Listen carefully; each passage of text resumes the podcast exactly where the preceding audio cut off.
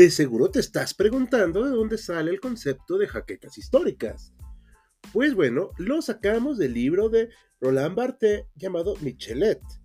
En él nos explica que el cuerpo entero de Michelet es producto sorprendente de su propia creación, y él establece una especie de simbiosis sorprendente entre el historiador y la historia.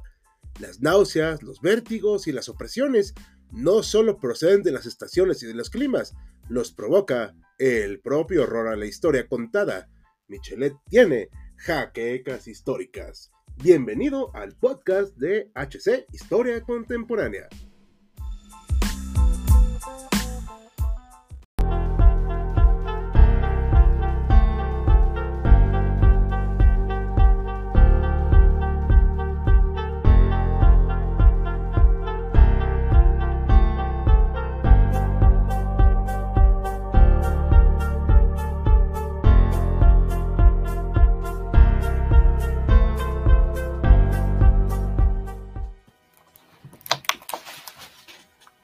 Noches historiadores, amigos de la historia, un programa más de su canal favorito de HC Historia Contemporánea.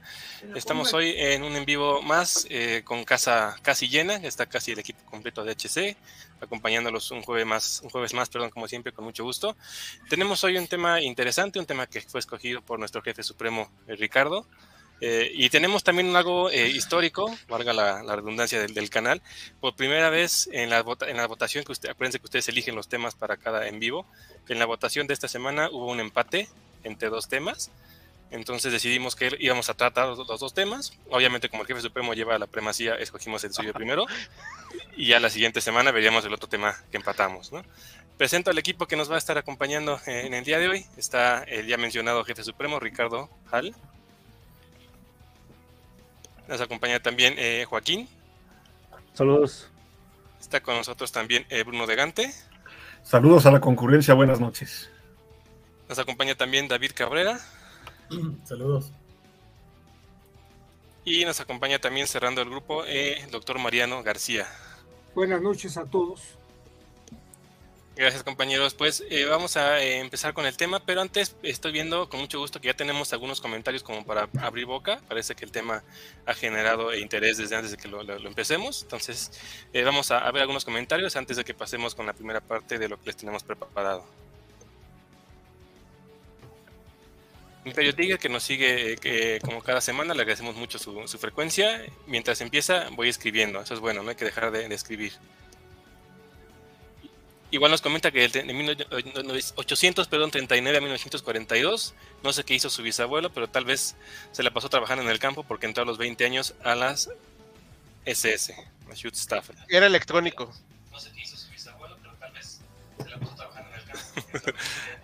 Nos añade, ya en 1943 mi bisabuelo entraría a la CSS y después de un tiempo entraría en la unidad de Michael Whitman como reemplazo de bajas después de la, de la batalla de Cortes. No sé si vamos a hablar de ese personaje, compañeros, de Michael Whitman. Justo, ¿no? Creo que David lo puso. Así es. Sí, sí, Perfecto, sí, ahí va a estar casi al final. Perfecto, en Tigre. Entonces vamos a mencionar un poco de él. Y para octubre en Francia sería capturado por los estadounidenses. Interesante, tenemos aquí una, vivencia que se vincula directamente con lo que vamos a hablar. No deja de ser interesante. Alfos nos comenta fuentes, eh, ya, ya nos las irán compartiendo y como siempre saben, al final del en vivo las agregamos, si queda alguna pendiente o alguna específica, la agregamos para que eh, tengan este, este sustento.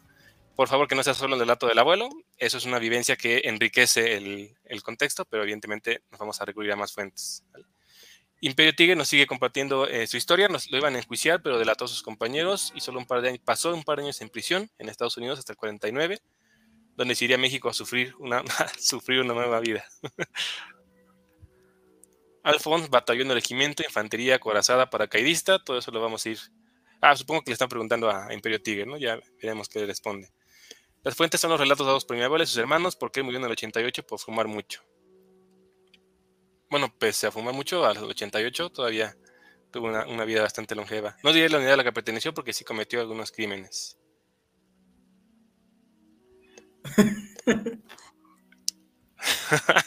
la, verdad no debería ser sesgada, nos comenta Alfonso.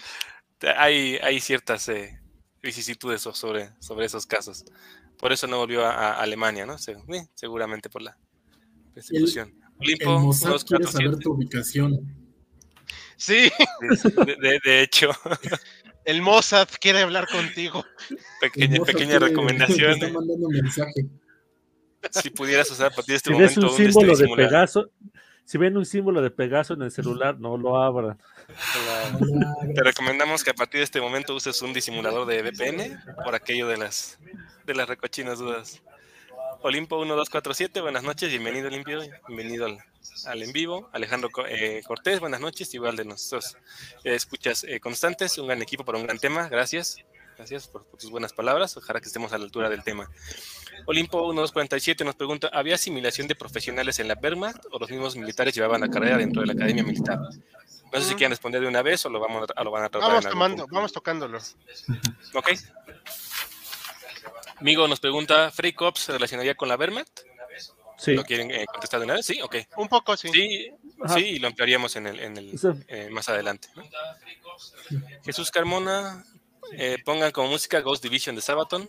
No podemos, por los Hay temas de, de, derechos. Pero lo puedes poner, poner tú y tal vez lo podemos imaginar que lo estamos escuchando. Olimpo 1247, la Cruz Marina hasta qué año estuvo activa durante la guerra, chicos. Hasta el final. ¿Hasta el final de la guerra? Ok. Alejandro Cortés le pregunta a nuestro eh, escucha amigo, ¿sería, ¿sería más como para militares los Freikorps? ¿Qué opinan ustedes? Sí, pero sí fueron bastante salvajes. Vamos a hablar de eso, va a hablar este, un poquito este, Joaquín. Ok, perfecto, la ampliamos un poco más adelante. Y David Castells Gómez nos comenta, bueno, nos saluda, buenas noches, gracias David por acompañarnos desde Barcelona, Cataluña. Eh, espectacular tema de debate entre historiadores, muchas gracias. Y pues creo que con ese comentario queda el, la mesa servida para que podamos eh, empezar. Voy a ceder la palabra a nuestro compañero Joaquín, que nos va a dar algunos antecedentes de la Wehrmacht, concretamente de eh, la Reichswehr. ¿Qué, ¿Qué, fue este, este, esta institución y por qué la podemos considerar antecedente de la, de la Wehrmacht? Adelante, Joaquín. Eh, sí, bueno, ¿qué tal? Hola a todos, buenas noches. Y bueno, vamos a hablar precisamente sobre lo que sería el antecedente de la Wehrmacht, el ejército de Alemania durante la Segunda Guerra Mundial concretamente el, el Reichswehr, que era el ejército, eh, su traducción literal en español era Defensa Imperial, que era el que había nacido después de la derrota de la Primera Guerra Mundial. Sin embargo, sí es necesario hablar sí o sí sobre el ejército de Alemania durante la Primera Guerra Mundial y sobre el impacto, obviamente a grandes rasgos, eh, que tuvo sobre el desarrollo de la guerra y el impacto que tuvo ya en los años finales de, la, Primera Guerra Mundial y los principios precisamente sobre el, este, el, inicio de la República de Weimar, la, Alemania que nació después de la caída del, Kaiser este, con, la, con la Primera Guerra Mundial. Y un dato que eh, a veces como que se nos pasa de, de, lejos es el papel tan importante que tuvieron los militares durante la acción de la guerra, durante toda la Primera Guerra Mundial. Voy a poner un ejemplo, ¿no? Si yo le digo a ustedes Paul von Hindenburg, todos aquí me van a reconocer ese nombre. Si les digo Ludendorff, pues prácticamente aquí todo el mundo me va a reconocer el nombre. Pero si les digo Bethan Holberg, ¿alguno de ustedes reconoce ese nombre? Sí, bueno, Hal lo, reconoció, pero no sé si en la audiencia o los demás compañeros reconozcan el nombre. Yo paso. No, en mi caso no. Era el canciller de Alemania cuando inició la Primera Guerra Mundial y durante los primeros tres años de la Primera Guerra Mundial. Prácticamente nadie se acuerda de quién era. O sea, nos acordamos de Estados Unidos de Woodrow Wilson, en Inglaterra de, este, de Lord George, de Francia de George Clemenceau, pero de Bethan Holbeck, pues prácticamente nadie se acuerda porque los militares desde el principio de la guerra tomaron una parte muy importante de la dirección de la guerra. De hecho, hay quien dice, y eso obviamente está dentro este, de la suposición, es de que ni siquiera le informaron al canciller de que iban a invadir Bélgica para poder atacar, atacar Francia en los primeros días de la Primera Guerra Mundial. O, eso está en la, suposición. Ahí tendremos que tomar todo un papel más, este, adelante para discutir el papel del ejército alemán durante la Primera Guerra Mundial. Entonces estamos hablando de un, de un, ejército que estuvo muy em, eh, este, empoderado, obviamente cuando nos el ejército nos referimos a los generales que estaban muy, muy empoderados, que tomaron cada vez más, más este, mayor papel este, durante la Primera Guerra Mundial. Ya para 1917-18 eran prácticamente los dueños, los dueños de Alemania, eh, sobre todo el tándem de Hindenburg y Ludendorff, eran prácticamente los dueños, por encima, bueno, no por encima, pero sí al, al ladito del canciller, del, del Kaiser. Y la, la, cuestión es este, que cuando termina la Primera Guerra Mundial, que es derrotada a Alemania, y de hecho, este, un dato que a veces no se conoce es de que los, los bueno, se conoce mucho ese dato de que los alemanes, sobre todo el ejército alemán, como que propagó esa leyenda de la puñalada en la espalda, ¿no? Que, quien, eh, que no, no es que realmente hayan perdido la Primera Guerra Mundial, sino que fuerzas en el interior como que la apuñalaron por atrás. Pero lo que a veces no se toma, no, no, no se sabe, no, no, se conoce con suficiente fuerza, es de que en los últimos meses de la guerra los alemanes le estaban dando una tunda, los, los, los países aliados, Estados Unidos, Inglaterra, Francia, ya les habían agarrado a la medida y ya estaban en franco retroceso y ya si seguían ese ritmo probablemente en el 19 iban a estar entrando en Alemania.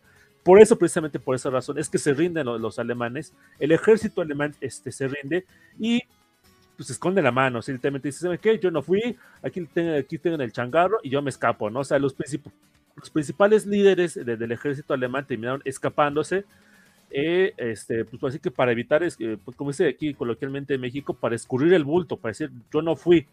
Eso les permitió a, la buena parte de los generales de Alemania que tuvieran todavía un papel muy importante ya en la época de la República de, Weimar, ya cuando este, había quedado el Imperio Alemán y estamos en el periodo de entreguerras.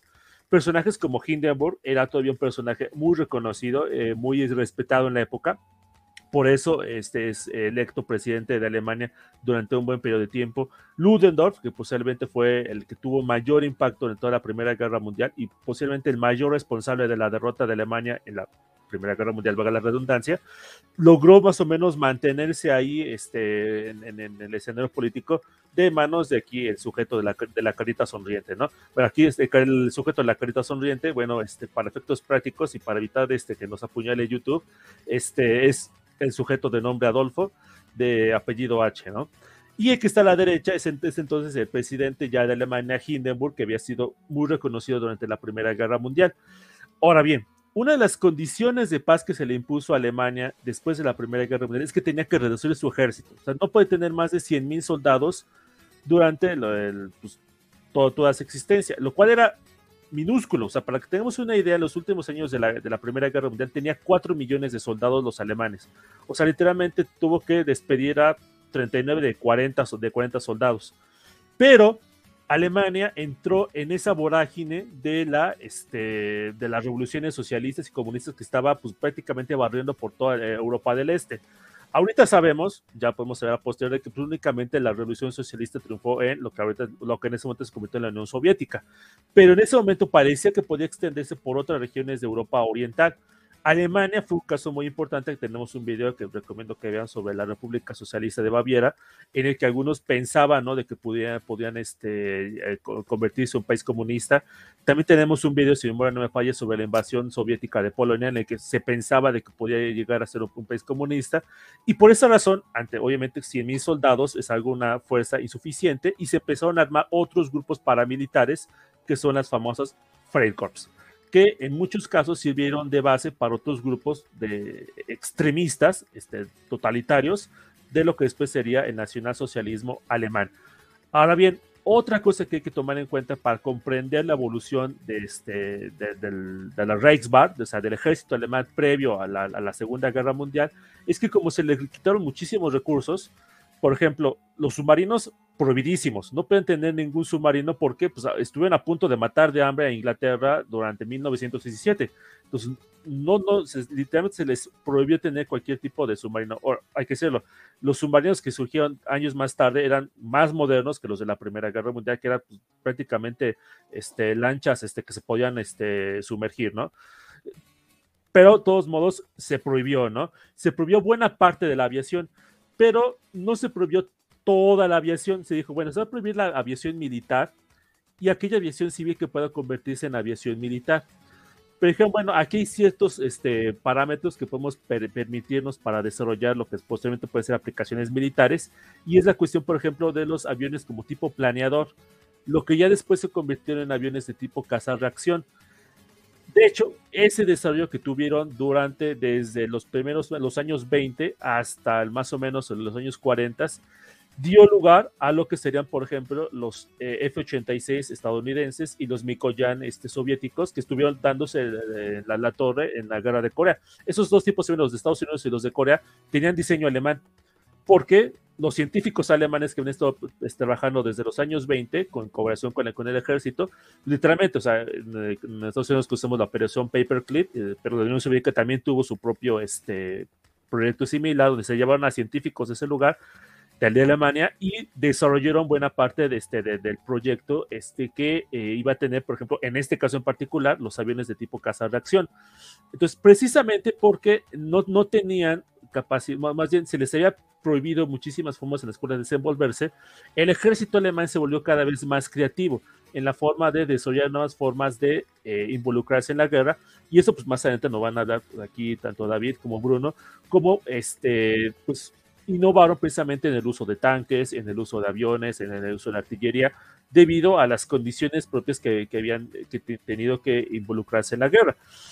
Lo bueno desde, bueno, lo bueno para el, ejército alemán es de que, eh, como estaba tan metido el ejército alemán, es de que pues, producían armas que eran pues, técnicamente eh, muy sofisticadas, eh, armamentísticamente muy avanzadas.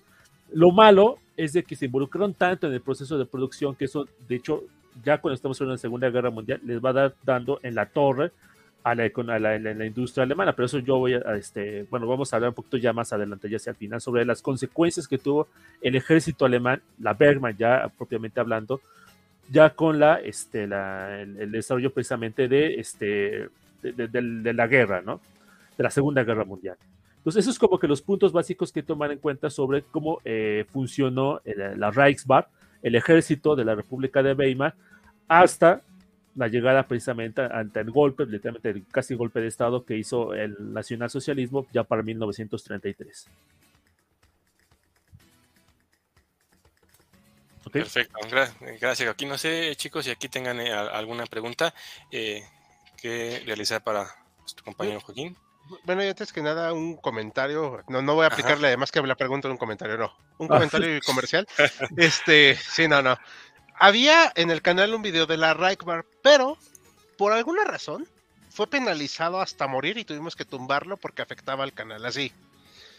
No, no entiendo cuál fue el problema, pero bueno, eh, vamos un día a retomar ese tema porque creo que sí es muy importante. Es una laguna enorme entre la, el fin de la Primera Guerra Mundial y, Adolfito, ¿no? O sea, que la gente no, sabe qué pasó.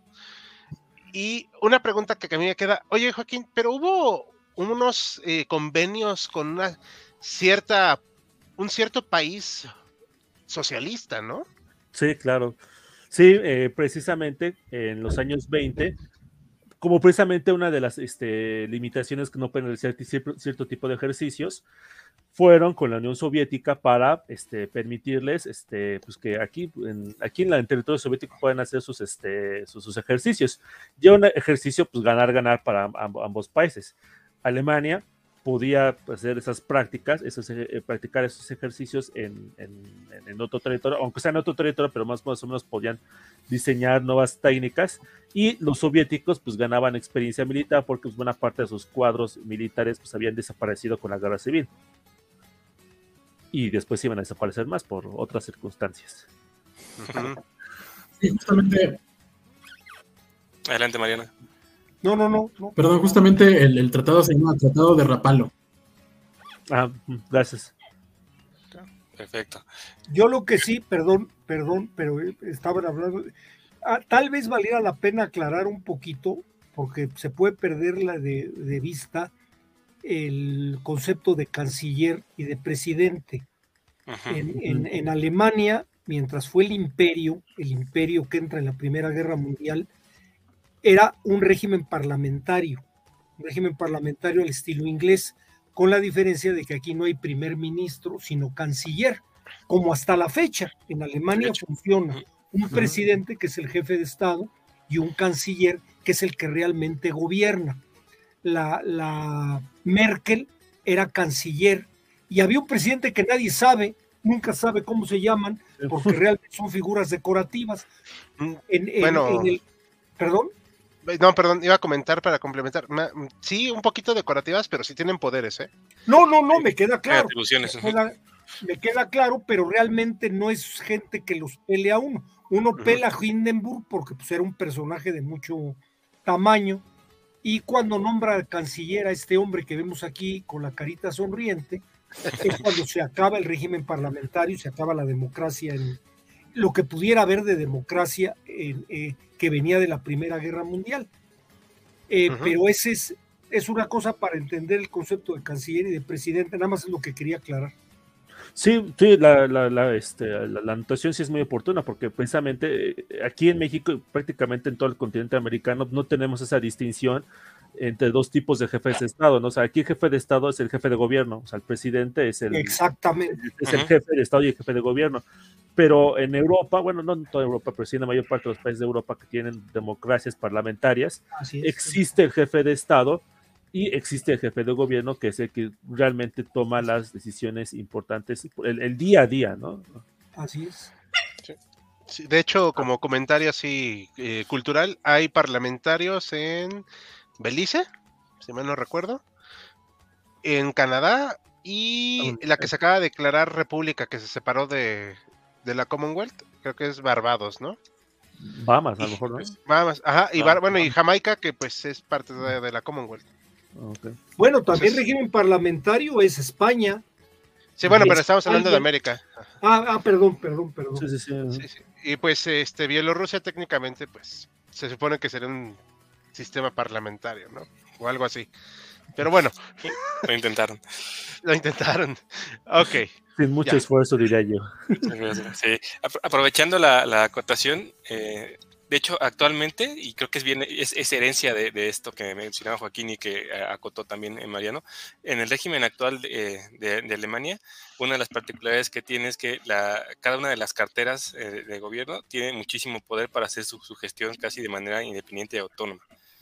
Por ejemplo, la Secretaría de, Defensa, el secretario de Defensa es el, es el comandante de las Fuerzas Armadas. El secretario de Economía tiene muchísima autonomía de su gestión, precisamente con esta idea de, evitar que se centralice el poder. cada una de las carteras tiene muchísimas atribuciones, obviamente dentro de su ámbito de gestión. de, hecho, en la Segunda Guerra Mundial, de hecho, tomando ese ejemplo, Winston Churchill no era únicamente el primer ministro de Inglaterra era también el ministro de Defensa y no me acuerdo qué otra cartera tenía también importante. Porque precisamente para pues someter precisamente esas posiciones en sus manos. No agilizar. Sé si agilizar. No sé si en algún otro momento de, no sé si en la Primera Guerra Mundial sucedió eso, creo que no, ¿verdad? E, era Lord del Almirantazgo, Churchill. Ajá, sí, eh, sí, pero el primer ministro era nada más primer ministro, no tenía otros cargos. Sí, no, es que no tenían el carisma de él. Sí. Perfecto. No sé si hubiera este, alguna otra pregunta o comentario que añadir a la aportación de, Joaquín, compañeros. No, no por el momento. Perfecto. Para, vamos a pasar algunos comentarios de nuestra audiencia, que no se nos vayan eh, acumulando. Imperio Tiger eh, nos comparte que en esa época por poco y se vuelve igual que Rusia con su guerra civil y por el otro lado la entente la época en la que nos estaba planteando Joaquín. Alejandro Cortés, rendición alemana, entre eh, signos de interrogación. Fueron los masones, seguramente no pienso mencionar los que culpaba eh, nuestro personaje favorito. Lord Prusiano nos saluda, bienvenido al, en vivo, Lord Prusiano, buenas, buenas noches. Imperio Tiger, conozco ese peinado, es un pintor, en efecto, un pintor frustrado, de un nombre que no podemos decir. El nombre sí lo podemos. El nombre sí, el, el apellido es el que genera de conflicto. Olimpo 1247, ¿cómo, ¿cómo venían los militares de familias prusianas a las eh, Schutzstaffel? ¿Había respeto o roces? Esa es una pregunta para más adelante, creo, ¿no? La dejamos, la dejamos en, el limbo ahí pendiente. Ahí. Migo, la revolución de, noviembre, eh, hablando de eh, eh, esta revolución que da origen a la República de Weimar, fue prácticamente una especie de guerra civil, nos está preguntando, por los sucesos que pasarían meses después de iniciar la revolución. ¿La podríamos considerar una guerra civil, la revolución de noviembre? Yo creo que sí. Sí, yo creo que sí, pero con muchos matices. O sea, porque finalmente no toda la sociedad, ¿no? Se unió. Sí. Eh, no, fue el alcance de la guerra civil rusa. Sí, ni, nivel, ni el nivel de destrucción. También. También, sí, sí, sí. Bueno, es, que, es que la guerra civil rusa sí es otro. es un temazo que, pero eso que requiere así Muchísimo. Sí, como una, una, serie, serie de en vivos, ¿no? Podríamos abarcarlo. Ajá, sí. Sí. El- Eh, para un militar era necesario e indispensable eh, ser nacionalsocialista. Creo que esto lo vamos a responder eh, ahorita en la Más siguiente este, aportación de, de Hal. La dejamos también ahí en, en el Sí. libro. Ahí voy, ¿eh? Espérame, déjame ver. Ah, bueno, puse algunos que los videos de los temas que estuvimos hablando. Ah, sí, para Eh, que les den una, una visita. te- muchos de los temas que comentó Joaquín los tenemos en, en videos para que no pierdan la oportunidad. Por cierto, aquí, perdón, voy a tomarme una atribución. Hoy yo no conduzco, pero sí tengo que decir algo. Eh, no vamos a estar tomando, tocando temas de prorrusos, pro este, occidente. O sea, eso, por favor, así que en el chat no se estén peleando y vamos a seguir.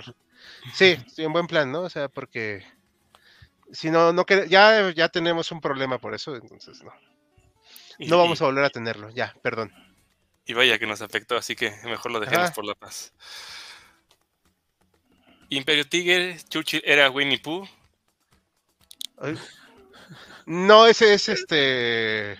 ¿Cómo se llama? ¿El de China? ¿Xi, Xi Jinping? Ah, Xi Jinping. No, Xi Sí. Jinping actual. Xi Jinping. Ah, sí, sí, sí, le quito el puesto, es correcto. Ajá. ¿Desde qué año ya se inculcaba el nacionalsocialismo en las academias militares? Si Todas, esas, todas esas preguntas van ¿la vamos a para. contestar? Ok, sí. las vamos an- anotando entonces, vientos. Que no se nos Son, olviden. son todas, ¿verdad? Ajá. Perfecto. Bien, pues vamos a eh, pasar a, a lo siguiente. Le voy a ceder la palabra a nuestro jefe supremo, Hal, para que nos hable ya, ya formalmente de la, de la Wehrmacht, ya que es, ya que es formada, es, es, es la, el ejército del nacionalsocialismo o del régimen nacionalsocialista, para hablar de él. Pero antes, sí me gustaría que apro- aprovechar la, eh, que le voy a ceder la palabra para que nos eh, ahonde un poquito, nos comparte un poquito por qué eh, planteó este tema, que finalmente la gente votó por él, pero por qué lo planteó, por qué lo consideró importante que lo tratáramos aquí en el, canal. Adelante. Bueno, eh, gracias. Buenas noches a todos. Este, hace rato no he aprendido el micrófono para no interrumpir. Bueno, elegí este tema primero porque a toda la gente le provoca mucho interés y morbo el ejército alemán, ¿no? Sobre todo de la Segunda Guerra Mundial. Digo, hay que ser honestos. Pero también es una intención de desmitificarlo. Por eso no, ni siquiera le puse subtítulo al, al tema, ¿no? Le puse así la Wehrmacht, porque yo sabía que por sí solo iba la gente a decir, ¡Oh! Adolfito, eh, me explico. Algo que sí quiero comentarles, y ahorita que voy a platicarles, hay que quitarse la idea de, oh, Alemania todopoderosa, porque no es así. El ejército alemán, ni en la Primera Guerra Mundial, ni en la Segunda, fue todopoderoso. Era un buen ejército. Pero hay unas máximas en los ejércitos, y aquí David me podrá respaldar o eh, contradecir, que puedes tener una buena infantería, una buena aviación o una buena marina, pero nunca los tres. Porque tienes que destinar recursos a algo, necesariamente más. Y Alemania quiso abarcar mucho de marina y- e infantería en la Primera Guerra Mundial y les salió muy mal la apuesta, ¿no? Al final. Y en el caso de la segunda, Adolfito tenía esta idea megalómana igual de hacer una gran marina, una gran aviación y una gran infantería. Le quedó corto todo, pero bueno, vamos ahorita a hablar un poquito porque aquí está, como dijimos, Adolfito con este Hindenburg. Quiero que noten algo. Para empezar, ya existe el casquito. Este, ¿cómo se llama? Stalhem, ¿no?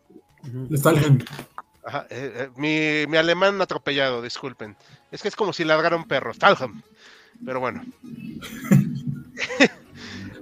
Ese, ca- por cierto, agradezco mucho a todos los que nos ven por TikTok y les comparto también al equipo HC. Tiene más de 200 mil vistas el video del Stalhem en TikTok.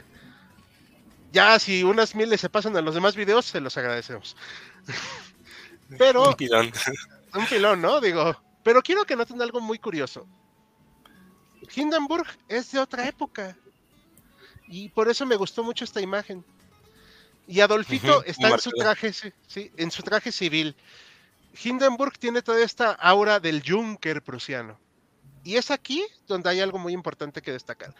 La tradición del ejército alemán es prusiana, porque, y que me corrijan por favor, compañeros, se decía que Prusia no tenía un ejército, no. El ejército prusiano tenía un estado. Sí. Esta tradición militarista se fue puliendo con los siglos, no un año, no la idea de un cabo austriaco, los siglos. Y Hindenburg era parte de esa tradición. Y así también varios militares de esa época. Algunos se formaron desde abajo, sí. Ojo, no porque todos se llegaron al nacionalsocialismo al poder quiere decir que en el segundo que llegaron cambió todo. Tardaron un poco, pero no tardaron tanto. El ejército se quedó como el Reichwehr durante un tiempo, pero Adolfito tenía que ver hasta dónde podía estirar la liga.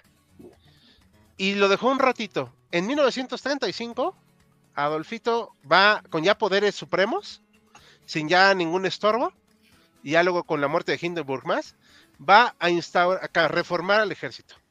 Se va a cambiar el nombre de la Reichwehr a la Wehrmacht. Esta es la proclama, ¿ok? Eh, si alguien sabe alemán, por favor, siéntanse libres de leerlo con mucha calma. Ahí dice para el pueblo alemán, ¿no? Ajá. Ajá. Pero ya la, el texto en sí está demasiado pequeño para mí para leerlo. Sí, sí. Exacto. Bueno, Yo pero Yo tengo una pregunta. claro. El ¿Cuál es el significado de Reichswehr? Ah, ese lo dijo Joaquín. Ah, defensa imperial. Eh, Bueno, es ese, pero ¿y la Wehrmacht? Wehrmacht este, es este, fuerza de defensa, lo cual, tomando en cuenta el contexto que sabemos qué pasó, pues es un poco irónico. Es una burla. Ajá, pues sí. ironías y aprovecho, rápido, eh, ahorita usurpando un poco el tiempo de Hal, Bundeswehr, que es el actual ejército de la República Federal Alemana, es defensa principal. Principal defensa. O sea, eh, por cierto, ah, como dato cultural, solo, al menos el nombre de la Luftwaffe sobrevive de la Segunda Guerra Mundial. Porque es la división de, digamos, de las tres ramas, la menos golpeada genéticamente. Ajá. Exacto, muchas gracias, David. Qué, qué bueno que hay quien me corrija, ¿no? Menos dañada en su imagen, sobre todo por un personaje que va a hablar David, por cierto. Pero, exacto, hoy en día la Luftwaffe se llama, pues sí, Luftwaffe, y o sea, no, no pasó nada. Y siguen funcionando, aunque sí, eso sí, el estado actual del ejército alemán es deplorable. Pero ese es tema de otro momento. Ahorita estamos hablando de la Wehrmacht. Y el plan de Adolfito es megalómano. O sea, decir, vamos a cambiar de 100 mil, debe haber a casi casi un millón. O sea, tenemos que aumentarlo así. Vamos a hacer cambios en la producción. Vamos a desarrollar tanques. Las armas, pues ya más o menos las tenemos, ¿no? O sea, porque sí había una industria. Aquí está el hombre del bigote, pues ya sabemos que pues, él era muy, muy jocoso. Siempre se estaba riendo. Y este anuncio se da sin ninguna intervención. ¿Quién se iba eh, a oponer a él? En su momento, Inglaterra y Francia trataron de mediar en esto. No lo logran se dio esta muy cacareada hoy en día, no sin razón criticada, pero ya en contexto entendiendo por qué la política de apaciguamiento, en la cual no se deciden los demás países a imponer las penas del Tratado de Versalles. Ojo, el Tratado de Versalles solo es para Alemania. Este, eso es algo que hay siempre que aclarar. Adolfito lo que va a hacer es invadir la zona desmilitarizada de Alemania, que es la del Ruhr, si mal no recuerdo por favor corríjame si me equivoco. Va el zar.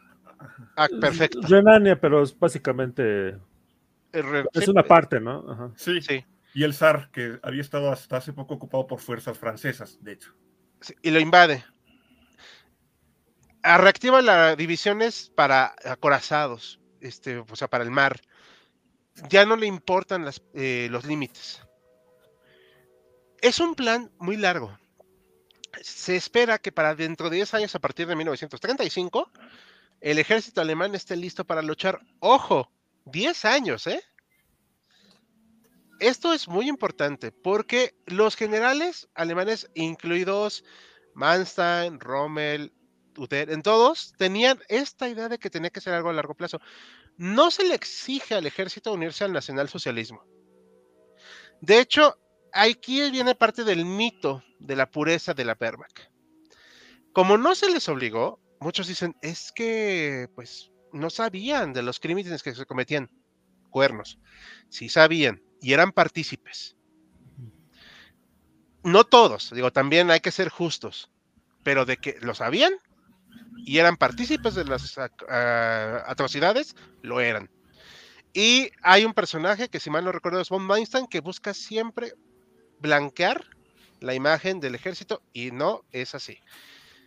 Dicho eso, van a empezar a probar las armas que se están desarrollando primero en la Guerra Civil Española y mandan los Panzer II, que eran los Panzer antes obviamente del 3, digo, ya sé que es muy obvio decirlo, pero es muy importante porque ahí empiezan a probar precisamente que ya están viejos sus blindados.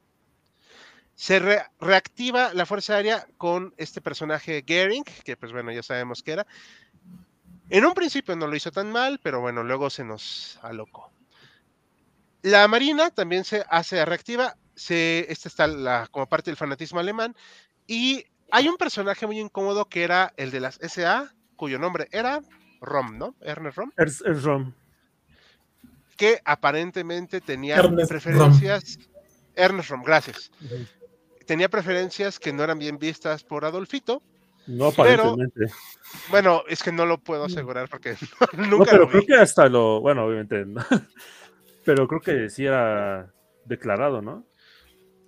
Pues si no, declarado un secreto a voces.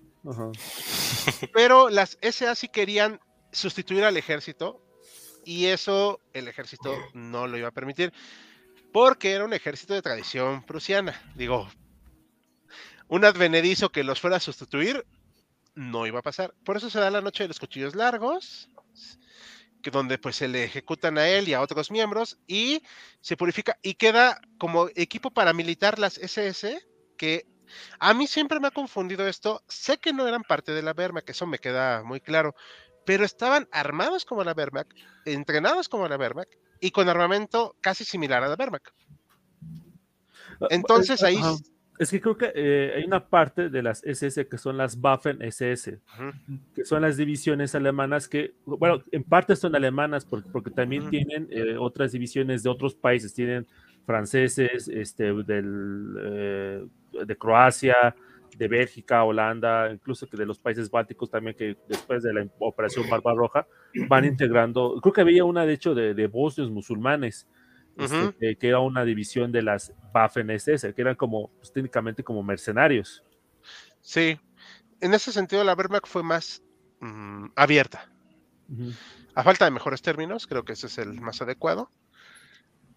Aquí, este, bueno, entonces por eso surgen estos mitos, ¿no? O sea, de que la SS era la mala, bla, bla, bla. O sea, no eran iguales, pero sí muy similares. El nacionalsocialismo le va a hacer tener esta disciplina, pero algo muy curioso es que sí la Wehrmacht marca mucho su distancia con Adolfito. En muchos aspectos de organización, de logística, de armamento y todo, pero aquí va a haber un asunto con Adolfito que él se cree pues un mesías, ¿no? Cualquier personaje que diga que es el salvador del pueblo y que lo va a guiar, aguas. Y él aplica esto al ejército. Sí, lo reactiva, sí, todo. Pero una cosa es reactivar al ejército y otra cosa es cómo mantenerlo. Son cosas completamente distintas. Y lo mantiene robando, porque por eso se anexa también los sudetes, bueno, luego lo que es Checoslovaquia, Austria. Va, va juntando la gente de todos lados que puede, de origen alemán, para tener mucho más ejército. Pero pues los recursos humanos pues son, no son infinitos. Y tampoco los recursos materiales. Y se roba también pues tesoros de los otros países, que eso es algo muy importante que no se estudia lo suficiente se le imponen nuevas divisiones, se hace una, una, lealtad al líder, no podemos decir la palabra apropiada, ya sabemos cuál es. Empieza con Fu y termina con Rer. Pero en un principio los, generales alemanes van a tener una gran independencia sobre, eh, en cuanto a estrategias y todo. Y aquí hay una situación cuando empieza la Segunda Guerra Mundial y se obtienen éxitos rápidos. El éxito es embriagador y no te hace ver tus fallos. Ok, conquistaron Polonia, pero pues era Polonia. O sea. Y con ayuda. Ajá, y con ayuda de sus aliados no aliados soviéticos. Y aparte, sí sufrieron bastantes pérdidas. O sea, eso es lo que no se dice mucho. Luego Francia, ok, estuvo muy padre, muy bien, humillaron a Francia. Dicho eso, la cadena logística y sobre todo la, la, lo temerario que era Rommel que rayaba en lo imprudente, también no se analizó lo suficiente y de ahí por eso va a haber las rencillas entre los generales. Estos generales al final van a terminar distanciándose de Adolfito y luego por eso algunos, no porque fueran democráticos, sino porque querían quitarle el control, hacen su atentado, que ya hablamos de ese atentado en un en vivo con David, si mal no recuerdo, y otros aquí de los colegas presentes. Fue un estilo y afloje. Adolfito decidió tomar el control de todo y ahí es donde se entra, empieza el acabose de la Wehrmacht. Y aunque es destruida totalmente, a mí me parece que sí se puede decir, en mi opinión, no sé qué opinan ustedes, que es destruida y aniquilada en su totalidad, precisamente para quitar esta bueno, esta, esta idea de la maquinaria alemana invencible, primero pues para evitar otro capítulo como el de la puñalada por la espalda que nos platicó Joaquín, y luego para hacerle ver a Alemania que pues ya, o sea, el tiempo de cualquier negociación pues había acabado y el ejército, aunque pues se rinde, también paga los platos rotos. No sé si quieran comentar algo al respecto, chicos. Yo quisiera comentar sobre algo que mencionaste, que se le pusieron en un principio pero de alguna manera un poquito tibia, Alemania, este, Inglaterra y Francia. Esto tiene un poquito que ver con el conflicto que ya había en el mundo entre comunismo y capitalismo. Las potencias occidentales veían con terror que Stalin se pudiera adueñar de Europa. Eso, eso lo vivieron incluso en España, en la Guerra Civil Española. Entonces, por eso no intervienen y se hacen de la vista gorda cuando intervino Alemania y cuando intervino Italia. Es un poco la teoría del enemigo de mi enemigo es mi amigo. Y como Adolfito, así como Benito, manejaban un anticomunismo feroz, de alguna manera dentro de Inglaterra, de Estados Unidos, de Francia, lo veían con buenos ojos. Decían, nos va a ayudar a detener ese estigma del comunismo. Esa es un poco la razón por la cual con tanta, entre comillas, facilidad se pudieron hacer de un poder absoluto. Igual otro, otro comentario sobre justamente esa parte que, comentabas, Hal, del mantenimiento de un, de un, ejército en expansión tan grande. Hay un dato que justamente viene en este libro de Miguel del Rey, se llama La Blitzkrieg, que apunta a que ser, para 1938 cerca del 52% del Producto Interno Bruto era destinado en, totalidad, por, decirse prácticamente la mitad de lo que, lo que generaba el país, se destina en totalidad al ejército y es, es brutal. No sé, no sé si alguien tenga el dato tal vez de cuánto gasta el ejército nacional actualmente en México, pero no creo que ni llegue al 10, 15. No, no, no. Eh, bueno, ah. depende, ¿no? Porque ahorita el ejército tiene una condición especial en México, pero mejor eso Se ha incrementado. En la bueno, déjame checar, pero, hay... pero, el ejército para cuestiones puramente militares, o sea, yo creo que de cinco ya estamos exagerando. Cinco. Sí, no es muy alto. A lo mejor el ejército por interpósita persona ya sería más grande, pero pero para cuestiones puramente ah. militares, yo que sí, nada más sería el 5%. ¿no? no, eh, según acá en un artículo de expansión del 2021, era el 0.68 del PIB. Ni el 1%. el 1%. sí. no, pues, es, que, no, es, que, también tengo en cuenta que México, o sea, realmente no tiene un ejército, porque realmente, o sea, ¿contra quién te enfrentas? Estados Unidos, no importa si te enfrentas con Estados Unidos, le, le pones el 100%, te van a dar en la torre. Centroamérica, no importa que Centroamérica se ponga al 100%, les vas a dar en la torre a Centroamérica, con perdón de Centroamérica. O sea, realmente no tienes enemigos en, o sea, en, el exterior. Cosa que, por ejemplo, sí pasa en América Latina o en Europa, en África. Estados Unidos, pues básicamente es un poder hegemónico, pues necesitan el ejército. A ver, según acá, el, perdón, está en, este, en infodefensa.com. Ojo, no sé si está bien, ¿eh? El gobierno de México ha eh, tenido un gasto del 2022 del 0.31% del PIB, pero para 2023 sería del 0.34%. Siendo muy bajo. Coincide más o menos. Sí, digo, México no tiene ni blindados. Blindados ligeros, pero tanques. Tiene unas carrozas ahí medio raras y medio feas, pero Ah, bueno. Es, que, es que México es un país montañoso, entonces eh, los, tanques no, no, no, sirven tanto en México. Bueno, supongo que sí servirán, pero, o sea. Bueno, Japón Se usan en el Zócalo. En el Zócalo sí han funcionado bien. De, hecho, o sea, de, hecho, para tomar en cuenta o sea, la, magnitud del 52% del, del gasto eh, del Producto Interno Bruto, o sea, los países de la OTAN tenían, o bueno, tienen en teoría la obligación de destinar el 2% de su Producto Interno Bruto en el ejército. Estamos hablando de los países de la OTAN. Actualmente, creo que o sea, los únicos que lo cumplen son Estados Unidos, que creo que estamos unos como en el 5, y creo que Grecia, algún otro país, pero que es más que nada para pagar pensiones de soldados o una cosa por el estilo.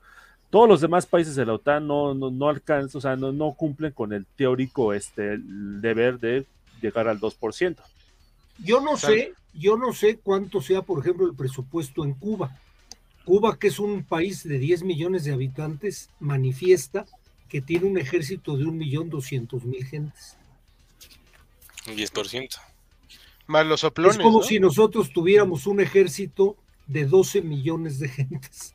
Sí, Entonces, barbaridad.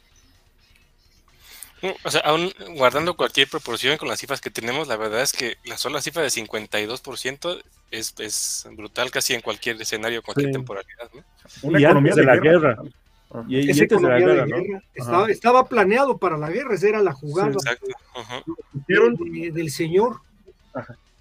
Para hacer que no se sintiera como en la Primera Guerra Mundial. Claro. Este, pero sí 52% es un buen masazo a tu economía. no ibas a poder sostenerte a largo plazo. nada más como también, sí, sí, si no terminabas usándolo para, para algo, lo estabas echando a la basura.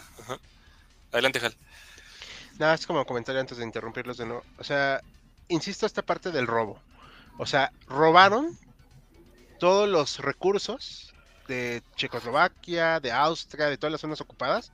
De Francia de Francia, no se diga, pero por ejemplo usaron los, eh, hay un video que hicimos, rehicimos para el canal 2, es nuestro canal militar, que habla acerca del tanque eh, mediano checoslovaco, eh, el 38T. Fue muy buen tanque, pero es que les encantó tanto el diseño que mejor decidieron robárselo para la Wehrmacht. O sea, esta idea del mito de la supermaquinaria alemana es un mito. O sea, eso es algo que hay que señalar mucho siempre. Sí, están bien bonitos, pero se robó mucho. Y pues de ahí, como quieran construirlo, ¿no? La verdad. Eufemísticamente podríamos decir, adaptó. Este. Eh, sí. Sí, sí. sí. de, hecho, planearon, de hecho, planearon hacer eso con el T-34, ¿no? Sí con varias. Ahorita lo veremos más adelante. Sí, este, varias armas extranjeras les, les gustaron. Y dijeron, venga para acá. Ahora, dejémoslo, adaptamos, no nos vayan a, arrastrar la IP también. Ah, sí. Eh, chicos, no sé si eh, tengan algún otro eh, comentario, pregunta sobre esta, esta aportación de, de sobre esta parte. Ajá, concuerdo con Hal en que es necesario sí matizar esta idea de que es muy relativo esto de hablar de ejércitos que son los más poderosos del mundo, los bueno, no los más poderosos, pero sí los imbatibles, porque hay un montón de factores este, en juego. Está el azar, está la habilidad de los oficiales, porque no todos los oficiales, pese a que salgan de la misma academia militar, pese a que muchos de ellos provengan de familias prusianas con larga data en ámbito militar como eh, Ritter von Leef, el propio Rommel, Manstein, pues varía también según cada persona, según la habilidad de los propios comandantes enemigos y la bravura de los propios soldados, tanto contrarios como enemigos. Es decir, es una serie de factores. Yo voy a citar, por ejemplo, el caso de la Primera Guerra Mundial con eh, los primeros enfrentamientos entre el ejército alemán y el ejército ruso. Este, eh, cuando los rusos invaden Prusia Oriental, obtienen una victoria en Gumbinem frente a von Privitz. Estamos hablando de que el ejército alemán en esa época era bien considerado, pero fue derrotado al principio. Luego se rezarse con Ludendorff y con Hindenburg en las batallas de Tannenberg y los lagos masurianos, pero que sirva de evidencia esto de que es muy relativo. Y mencionaba Hal el caso de Polonia. En Polonia, efectivamente, los alemanes sufrieron 50.000 bajas. Eso para estándares actuales es bastante alto. O sea, tomen en cuenta que en la antigüedad se podían levantar ejércitos de 50.000 hombres para conquistar regiones. Pues 50.000 hombres es un, una pérdida importante. Sí, se ve eh, empequeñecidas eh, con otras batallas, naturalmente, pero de todos modos es, es una cifra importante. Y como dato curioso, el general Blaskowitz, que estaba formaba parte de la invasión a Polonia, fue emboscado y puesto en tremendos aprietos por los polacos. O sea, solamente con ayuda de refuerzos aéreos pudieron frenar ese contraataque, porque si no, hubiera sido un verdadero desastre. Es decir, reiteramos, matizar es importante esta idea sobre, sobre la invencibilidad de las fuerzas alemanas. Claramente tiene su punto eh, de desierto y ahorita lo exploraremos un poco más adelante, pero naturalmente hay otros factores y otras cuestiones a tomar en cuenta. Entonces eso era lo que quería comentar. Excelente, bueno, sí creo que sí es importante hacer este matiz y creo que conforme vamos avanzando los siguientes temas se va a matizar aún más esto que estamos viendo. Antes de pasar a eh, comentarios, por ahí hay dos preguntas que dejamos en el limbo que nos hizo nuestro escucha Olimpo, que creo que son de la parte temática compartió Hal, nos preguntaba si los militares de familias prusianas en relación con la Schutzstaffel había respeto, había roces, y creo que esta sí la respondiste de alguna manera ya, que si tenían que ser eh, indispensablemente nacionalsocialistas para formar parte de la Wehrmacht. No, bueno, lo primero, la de la nacionalsocialismo comentamos que no. De la SS, eh, mm, perdón, yo no puedo pronunciarlo. Este... Mm, había roces, pero como que se trataban de mantener cada quien en su rollo y sobre todo la, ahora sí que las élites prusianas trataban de mantenerse sobre todo en el ejército, más bien como que la la SS, es que iba a tratar de pronunciarlo, pero dije, no, mejor no hago el ridículo.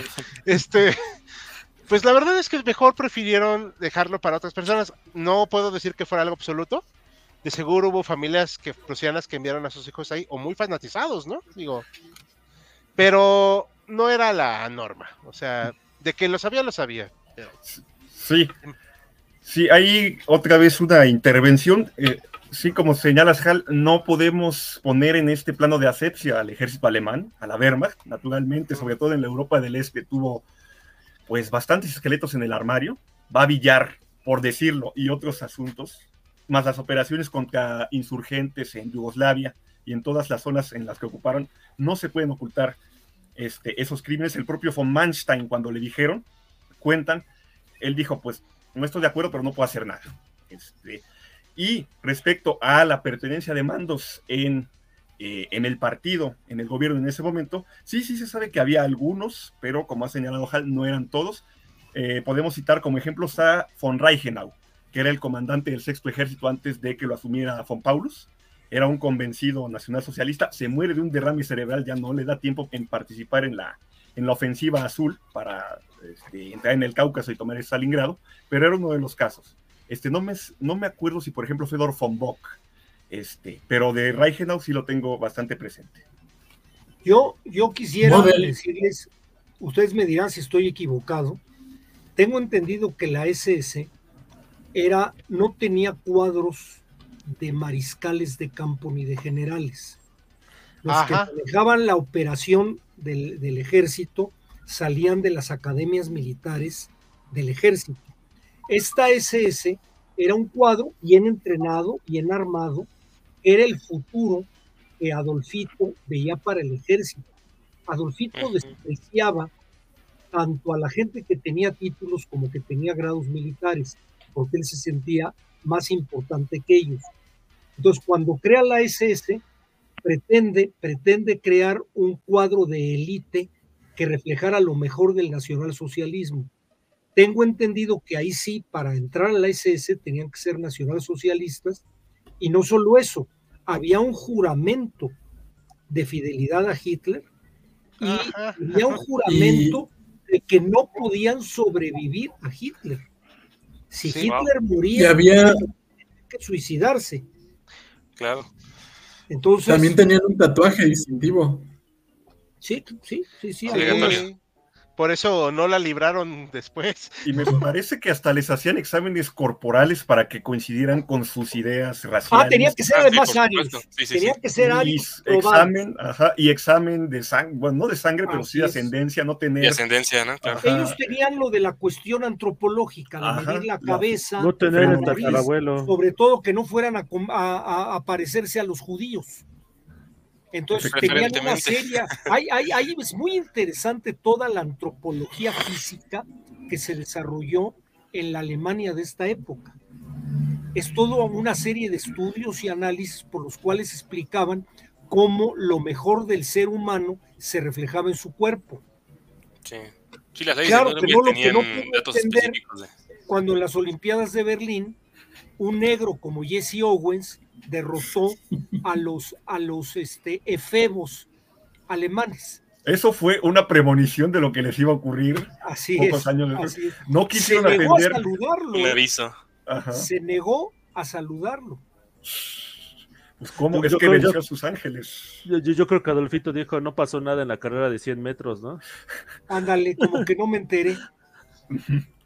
Sí, pero quisiera como que agregar un poquito a esta idea de que eh, efectivamente el ejército alemán no estuvo eh, inocente de lo que estaba pasando a los crímenes de guerra eh, que se dieron este, durante la Segunda Guerra Mundial, específicamente en Europa del Este, que fue donde más se desarrolló, y aplicar, o sea, el hecho precisamente de que, o sea, desde, el, desde, desde la cúpula de- del- Estado alemán, o sea, se incentivaba precisamente, o sea, se hacía una totalmente, este, deshumanización del enemigo y se estimulaba precisamente a, a que todo el mundo, porque efectivamente las S eran, eran como que la punta de lanza de- del ataque barbárico que podemos decir a Alemania, pero se estimulaba que todo el, el- el- este, la, el, mando, o sea, todo el ejército, las fuerzas armadas se, se involucraran en, ese, en esa ola de, este, de, sangre. Entonces, Yo, por, por Yo- fuerza, buena parte del ejército alemán se, se- se involucró, ya sea porque este porque estaban este, convencidos de, la, eh, de que estaban luchando contra ge- gente inferior, o porque pues ni modo, o sea, es lo que está haciendo todo el mundo, y si este mejor o, o- o me callo o este o, o me sumo a, este, al- al- a, la- a la- a las acciones. Órdenes son órdenes y se cumplen. También Ajá. yo dentro de me la misma lógica. a decir que no solamente el ejército, yo creo que una gran parte de la sociedad alemana No, sí. sabía lo que pasaba. No olvidemos que los educaban con ese odio, esa cuestión de supremacía, de considerar que eran subhumanos los eslavos, los judíos, había toda una... y los obligaban a leer el Mein Kampf. El Mein Claro. Kampf no hay forma de que uno se salga de lo que planeaba este señor. Entonces, eso que dice, ah, no nos dimos cuenta, híjole. Yo creo que ahí estuvo muy bien lo que hizo Eisenhower cuando llegaron a, a Bergen-Belsen y agarró, creo que sí es Bergen-Belsen, un campo de concentración en Es Alemania, Bergen-Belsen. y llegó y llevó a toda la población a que desfilaran alrededor para que vieran lo que habían hecho.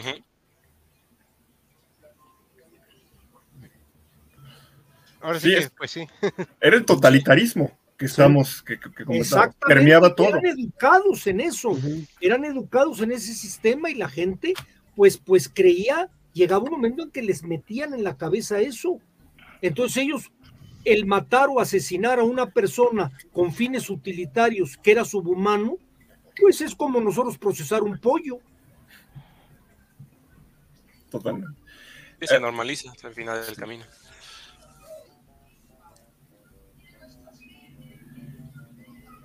Perfecto, chicos. ¿Hay algo eh, más sobre este parte? Bruno, Un por ahí querías aportar algo más.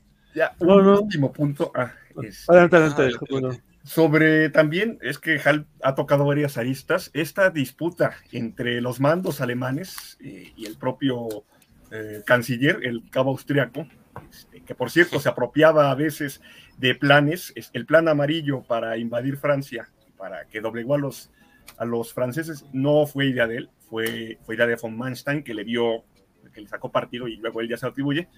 Es, concuerdo completamente que fue un tiro en el pie, este, del propio canciller y, con, y contrasta, por ejemplo, con la situación en la Unión Soviética. O sea, hablábamos hace algunas semanas sobre el régimen soviético, cómo Stalin lleva a cabo una primera purga de mandos, pero ya en la plena operación Barbarroja le cede el, el mando a los, a los generales. No lo hace de la noche a la mañana, se resiste, pero finalmente le deja manos libres a Shukov, a Koniev, a Batutin para que, para que actúen. En cambio, Al revés, al revés de lo de Hitler. Pero, ay, perdón. Cuatro veces. Chiflen, chiflen, chiflen. al revés de este hombre que en Stalingrado le quitó el mando a todos sus generales. Así es, y es que justamente después, en plena eh, avance sobre la Unión Soviética, cuando falla la operación Tifón, se desespera él y dice, no, es que ustedes no saben nada, estuvieron en estas academias militares para aprender en pura retórica, Así pero es. yo soy el que sabe, así que yo Así tomo el mando. así Eh, es. y bueno, de hecho, no olvidemos que él fue el responsable también del desvío del ataque a, a Kiev, eh, en lugar de Claro, Moscú. Claro. Le decía este Guderian, Sí, sí. este canciller, tenemos que avanzar ya cuanto antes a Moscú. No, no, no, no, no, vamos a aniquilar primero el ejército rojo ahí en Kiev. Luego ya vemos. Ese desprecio por la gente que sabe, no sé, me trae ciertos recuerdos. Los, relatos, sobre cómo eran las, este, la- las juntas de, de organización militar con, con eh, Adolfo y to- todos sus séquitos, o sea, o sea, no, no tienen desperdicio, porque, o sea, literalmente era Adolfo sentado ahí en, en- en la, en la mesa, todo el mundo ahí a su alrededor y literalmente dando así eh, instrucciones para cada este, pues, pequeña unidad que estaba por a lo largo de todo el, este, el, el del frente oriental. O sea, literalmente decía casi casi esta división que está por aquí, este batallón se va a mover por acá, por allá, por acá y por acá. O sea, era casi de- demencial el, el- grado de, pues, voy a utilizar un término un poco gamer, de microgestión que hacía este de, del- pues, de toda la guerra. Yo ahí, Joaquín, No me puedo explicar cómo un ejército con la tradición, la disciplina, los estudios, el- la, la historia que tenían, aguantaron esa situación y no se rebelaron en algún momento. Pues No, se pero- revelaron con lo que ya platicamos con David en su momento. Los atentados sería como una expresión de eso, ¿no? Pero podía haber habido un golpe de Estado planeado. No, no, si, si el golpe- de Estado, no me refiero a por medio de un asesinato, sino que cuatro divisiones en Berlín o en Múnich tomaran el Bundestag o algo por el estilo. Pues como dicen, se Un- intentó un- con Valkyria. Estado estilo Pinochet. Ajá, con el, el plan de Stauffenberg sí incluía el movimiento militar, Yo ¿no? no me Para- pero, también hay, hay que un, un dato que no se conoce de Valkyria es de que la mayor parte de los involucrados eran coroneles. Claro, gente que, gente que no tenía este mando de tropas. es. De hecho, Claro, para, para capturar a, a, este Berlín, se utilizaron tropas que no sabían que este que- qué estaba pasando, o sea, que, que no estaban involucradas en, en el combate. O sea, literalmente el general al mando de esa tropa dijo, ¿qué está pasando? ¿No? O sea, que me están mandando aquí a arrestar aquí este al, al jefe de la propaganda este nacional socialista, pero pues ¿por, por qué? ¿No? O sea, me están diciendo que él fue el que ordenó el este el atentado contra Adolfo. Pues, obviamente no, no cayó en, en- en- en el embuste. Yo creo que para bien o para mal, el éxito, porque hubo un éxito, ¿eh? Ajá. Inicial fue un éxito Sí. debido a von Manstein, a quien quieran, pero hubo un éxito. Yo creo que eso mareó a los mismos generales. Posiblemente. Igual yo creo también, doctor, que la propia cimentación del régimen nacional socialista eh, contribuyó y el culto a la personalidad de su líder también debió de haber en este totalitarismo inhibido. Y el régimen policíaco, ¿eh? porque si había alguien que se oponía, lo borraban. Sin duda, sin lugar a dudas. También había todo un régimen represivo ahí planeado para evitar cualquier, cualquiera desviación ideológica y. Su policía secreta, que no sé si la Claro. podemos mencionar, que, empieza con G, pues ahí Y estaba a las vivas. Ajá. Pero cre- creo que, y no sé si a, a lo mejor alguno me lo corre- corregirá, de que el, el régimen de Adolfo no arrestó a ningún general hasta después de la operación Valkyria y únicamente a los que estaban convencidos de que Tienes estaban razón, perteneciendo en la operación que sí. yo, Valkyria. yo no tengo referencia.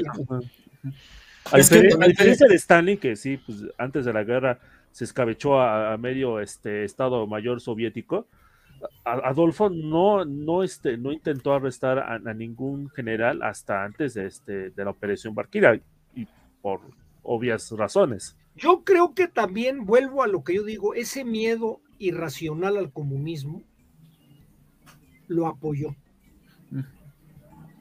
Porque no olvidemos que en Alemania hubo un movimiento comunista muy fuerte. Sí. Sí. Y lo supo comprar. Con eso de los cuchillos largos, supo comprarse el apoyo de- del ejército. Y y el incendio, y el incendio del, El Reichstag. del Reich, el Reichstag, ¿verdad? Pero ese fue casi de inmediato, eso fue, digo, no lo quise mencionar porque pues es muy conocido, pero realmente pues fue casi de inmediato. Claro. Perfecto, chicos. Pues la verdad está bastante interesante el, debate. Vamos ya casi por la, por la mitad de- del en vivo. Que eh, aprovecho para agradecer. Tenemos cerca de 25 o 30 personas que están eh, permanentemente conectadas aquí en el en vivo. Les agradecemos mucho por, por estar acompañándonos, por estar disfrutando de esta, de esta conversación. Vamos a darles un poco de voz, a ver algunos comentarios para que podamos avanzar después en los siguientes temas. Claro, si no tienen alguna otra eh, cosa que aportar sobre, sobre lo que hemos visto hasta ahora, compañeros. Nos comenta Juan, eh, ¿qué pasó con las academias militares tras la guerra? Lo, lo vamos a ver un poco al final en, el cierre para que lo, lo tengamos ahí en el limbo. Dart Carlos debía haber matado a todos los altos oficiales como Stalin. Me han puesto todas trabas inimaginables para que fracasara. Algo así va a cierta, Eh, eh, cierta película, en cierta escena sí. de cierta película. ¿no? De La caída. La de caída. Sí. Sí, sí, se lo habrá dicho. o?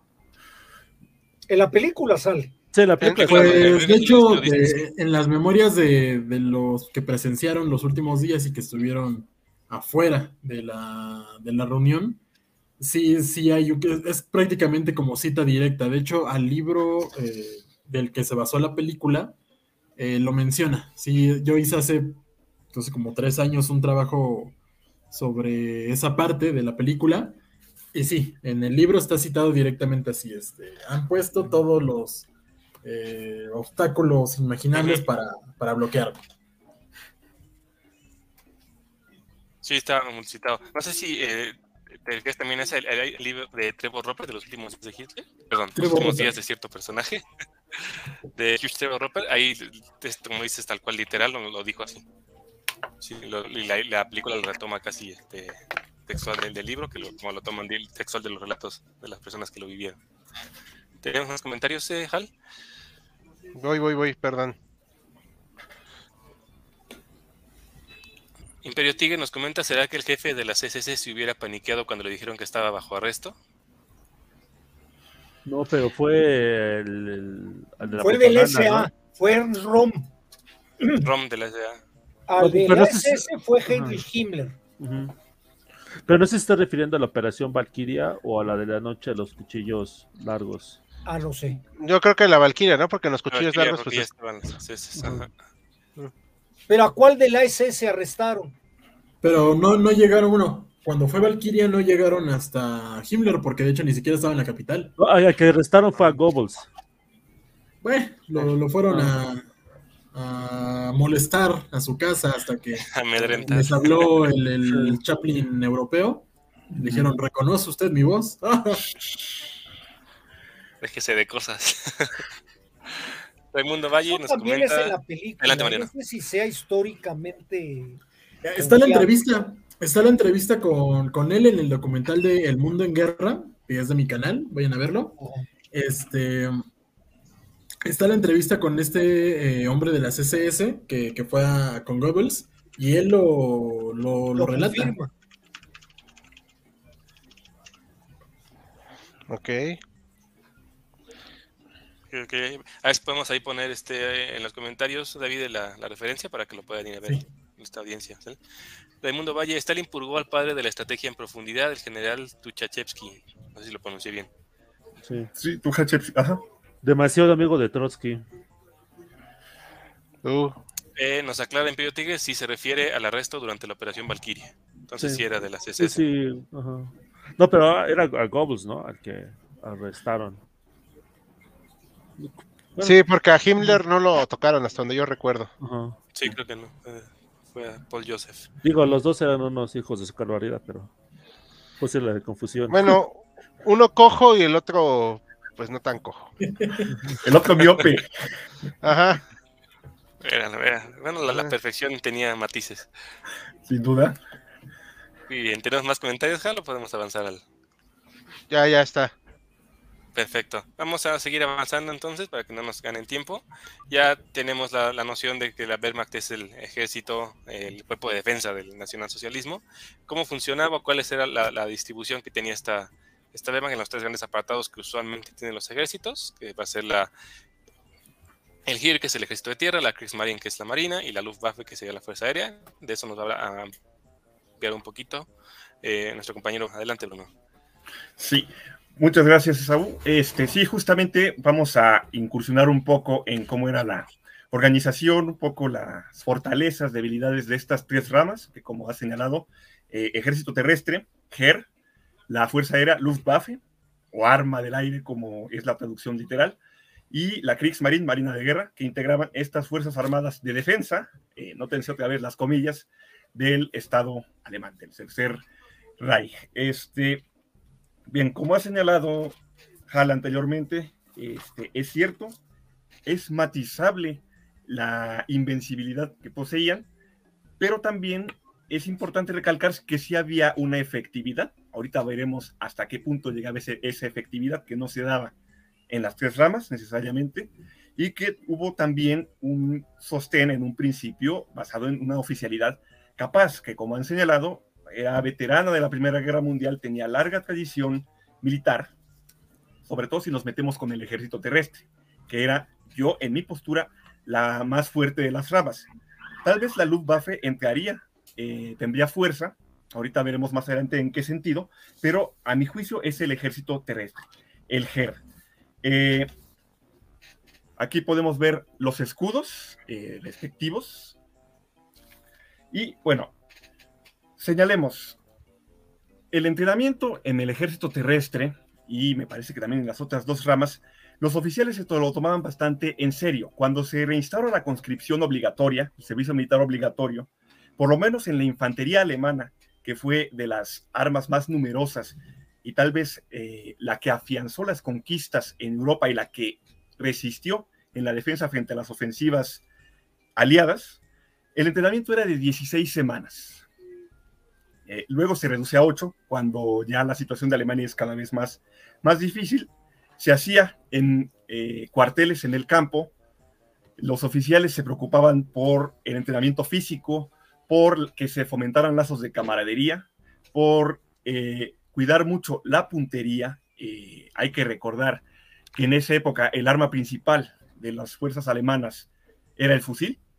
aquí tenemos, me parece, una imagen de el equipamiento alemán estándar para la Segunda Guerra Mundial y años previos, este, si la podíamos poner, que es el eh, fusil Mauser 98 Kurz. Aquí lo tenemos. Eh, había una granada de mango bastante efectiva.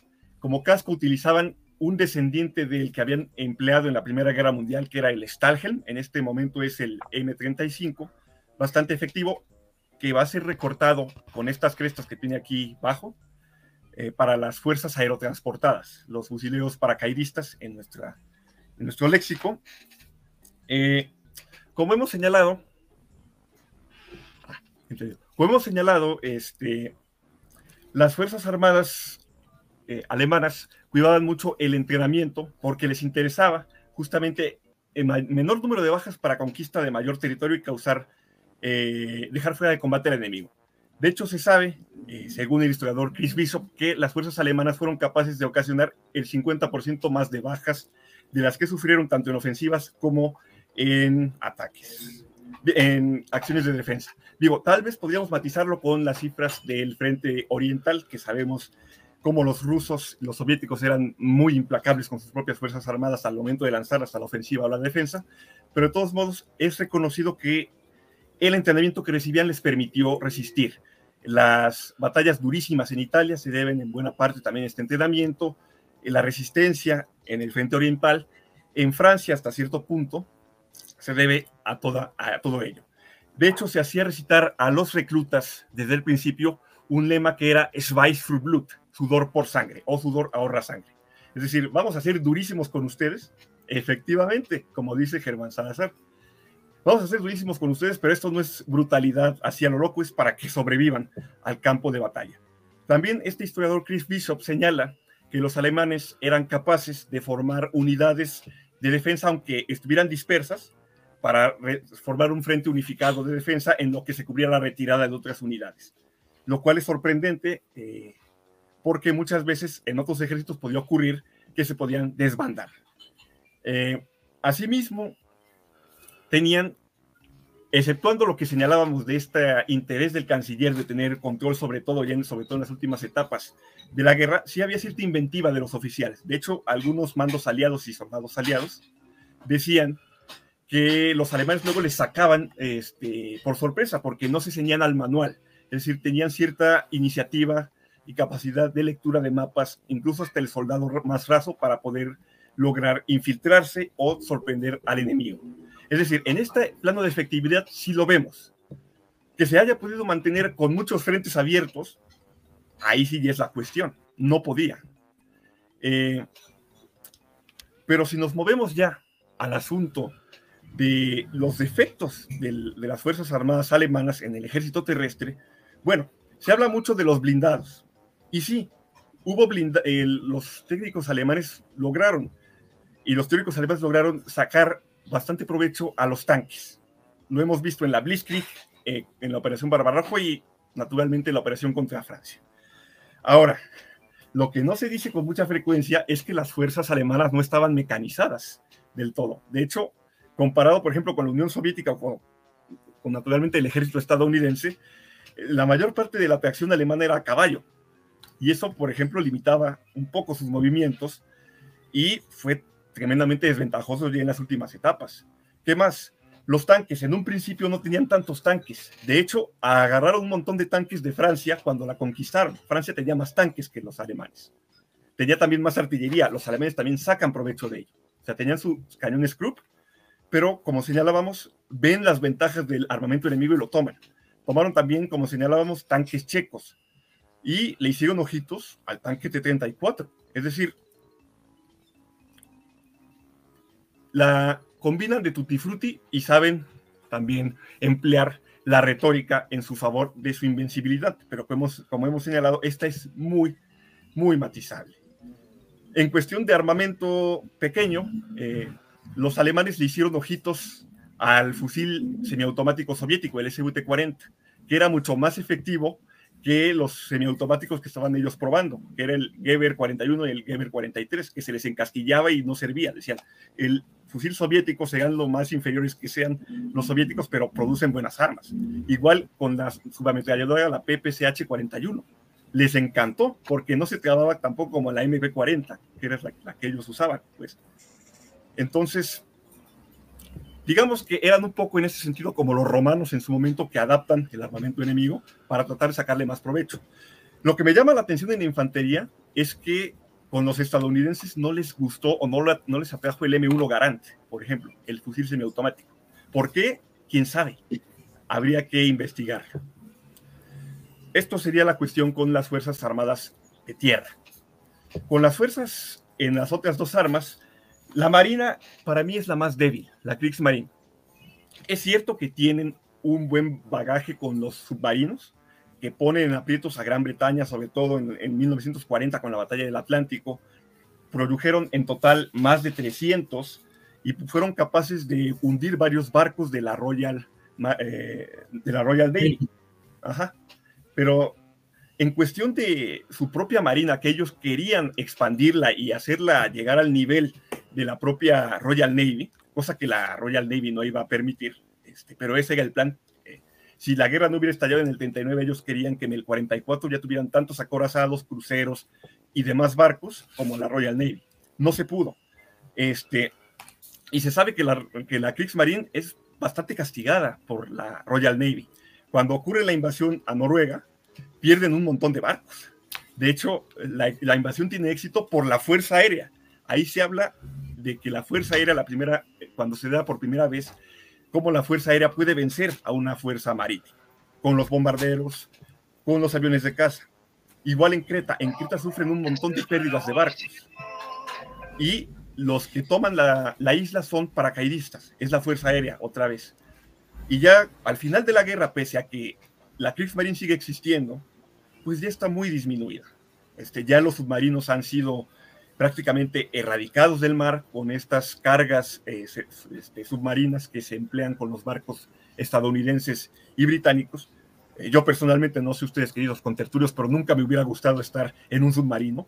Este, hay una película alemana, Das U-Boot, no la he visto completa, pero sobre todo por la, la angustia que me genera ahí estar enclaustrado en una caja de sardinas bajo el mar, que bueno, puedes hundir barcos, pero si te dan con un torpedo ya te vas con San Pedro y de formas bastante largas te ahogas. De, hecho, Bruno, no sé si me confirmas el dato o si lo conoces, creo, creo que las fuerzas de los submarinos fueron las que tuvieron una mayor proporción de bajas entre todas las fuerzas alemanas. Me parece que tal vez debajo de la infantería, pero sí, sin lugar a dudas, porque cuando se da la operación cazasubmarinos de los bandos aliados, es a destajo, acabar con todo submarino que se asome, no se salva casi ninguno. Efectivamente. Ajá. Yo, yo, ahí les quiero comentar, no sé si ustedes han tenido oportunidad de ver en algún museo un submarino y subirse a él. No. En la ciudad de Chicago hay un submarino alemán que uno puede visitar.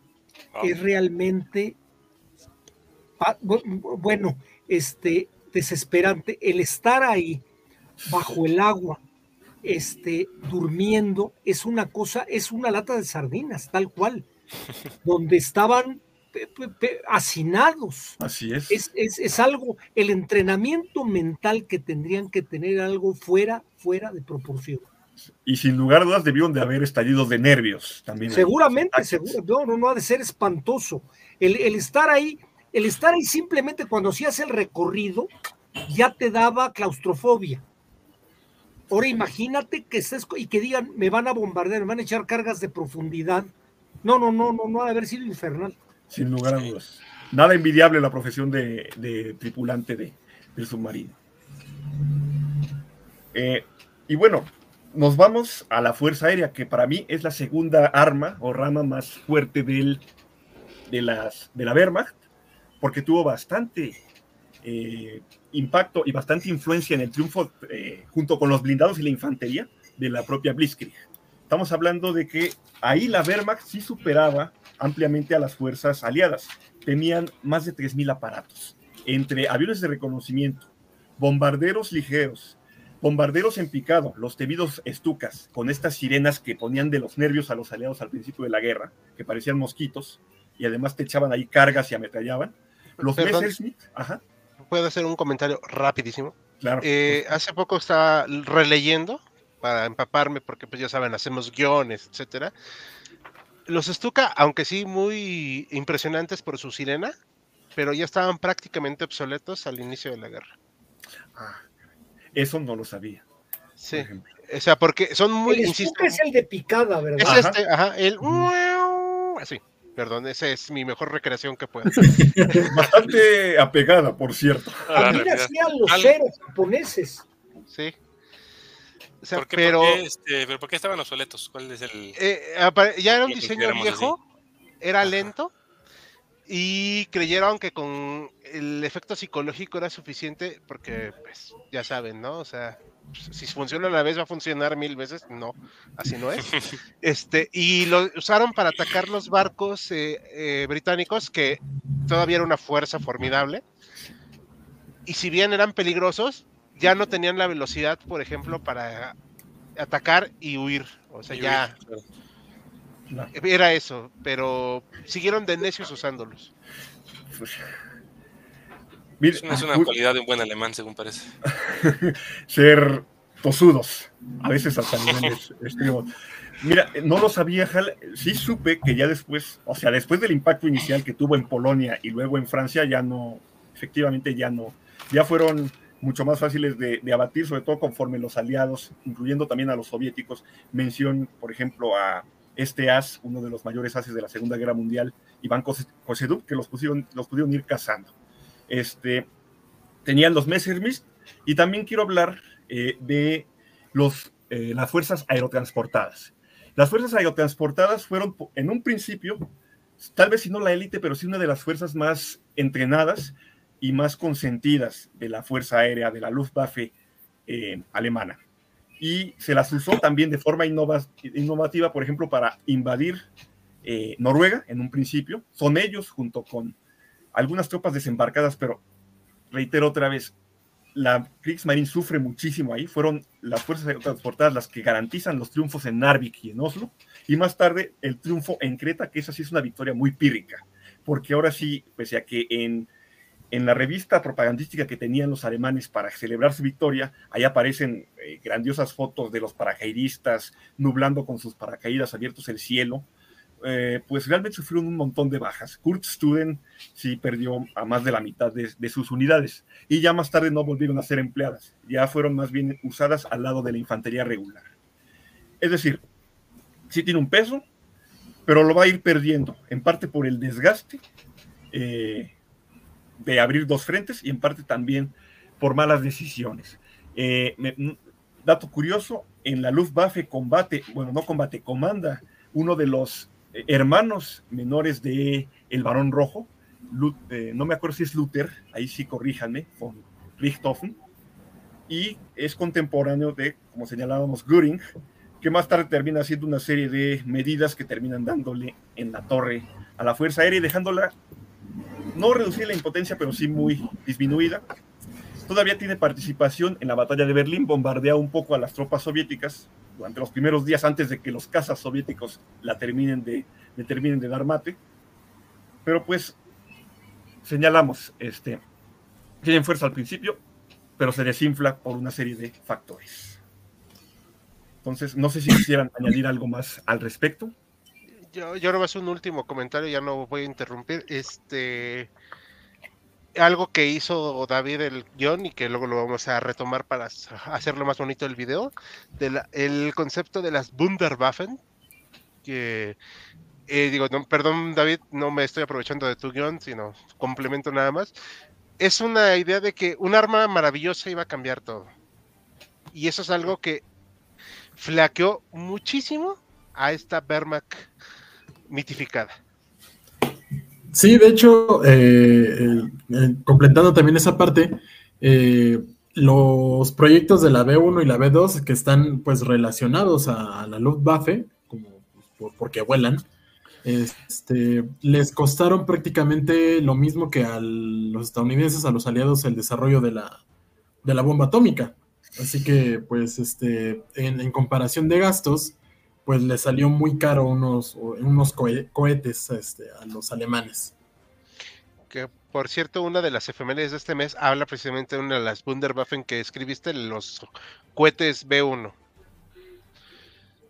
Que fueron efecto psicológico, que obviamente mataron gente y que no está padre, ya sabemos, pero no sirvieron para más en el curso de la guerra. Sí, eh, tienes razón. Es, con estas innovaciones que sí las había, es un impacto, primer impacto que puede paralizar, pero luego va perdiendo, se desgasta muy rápido.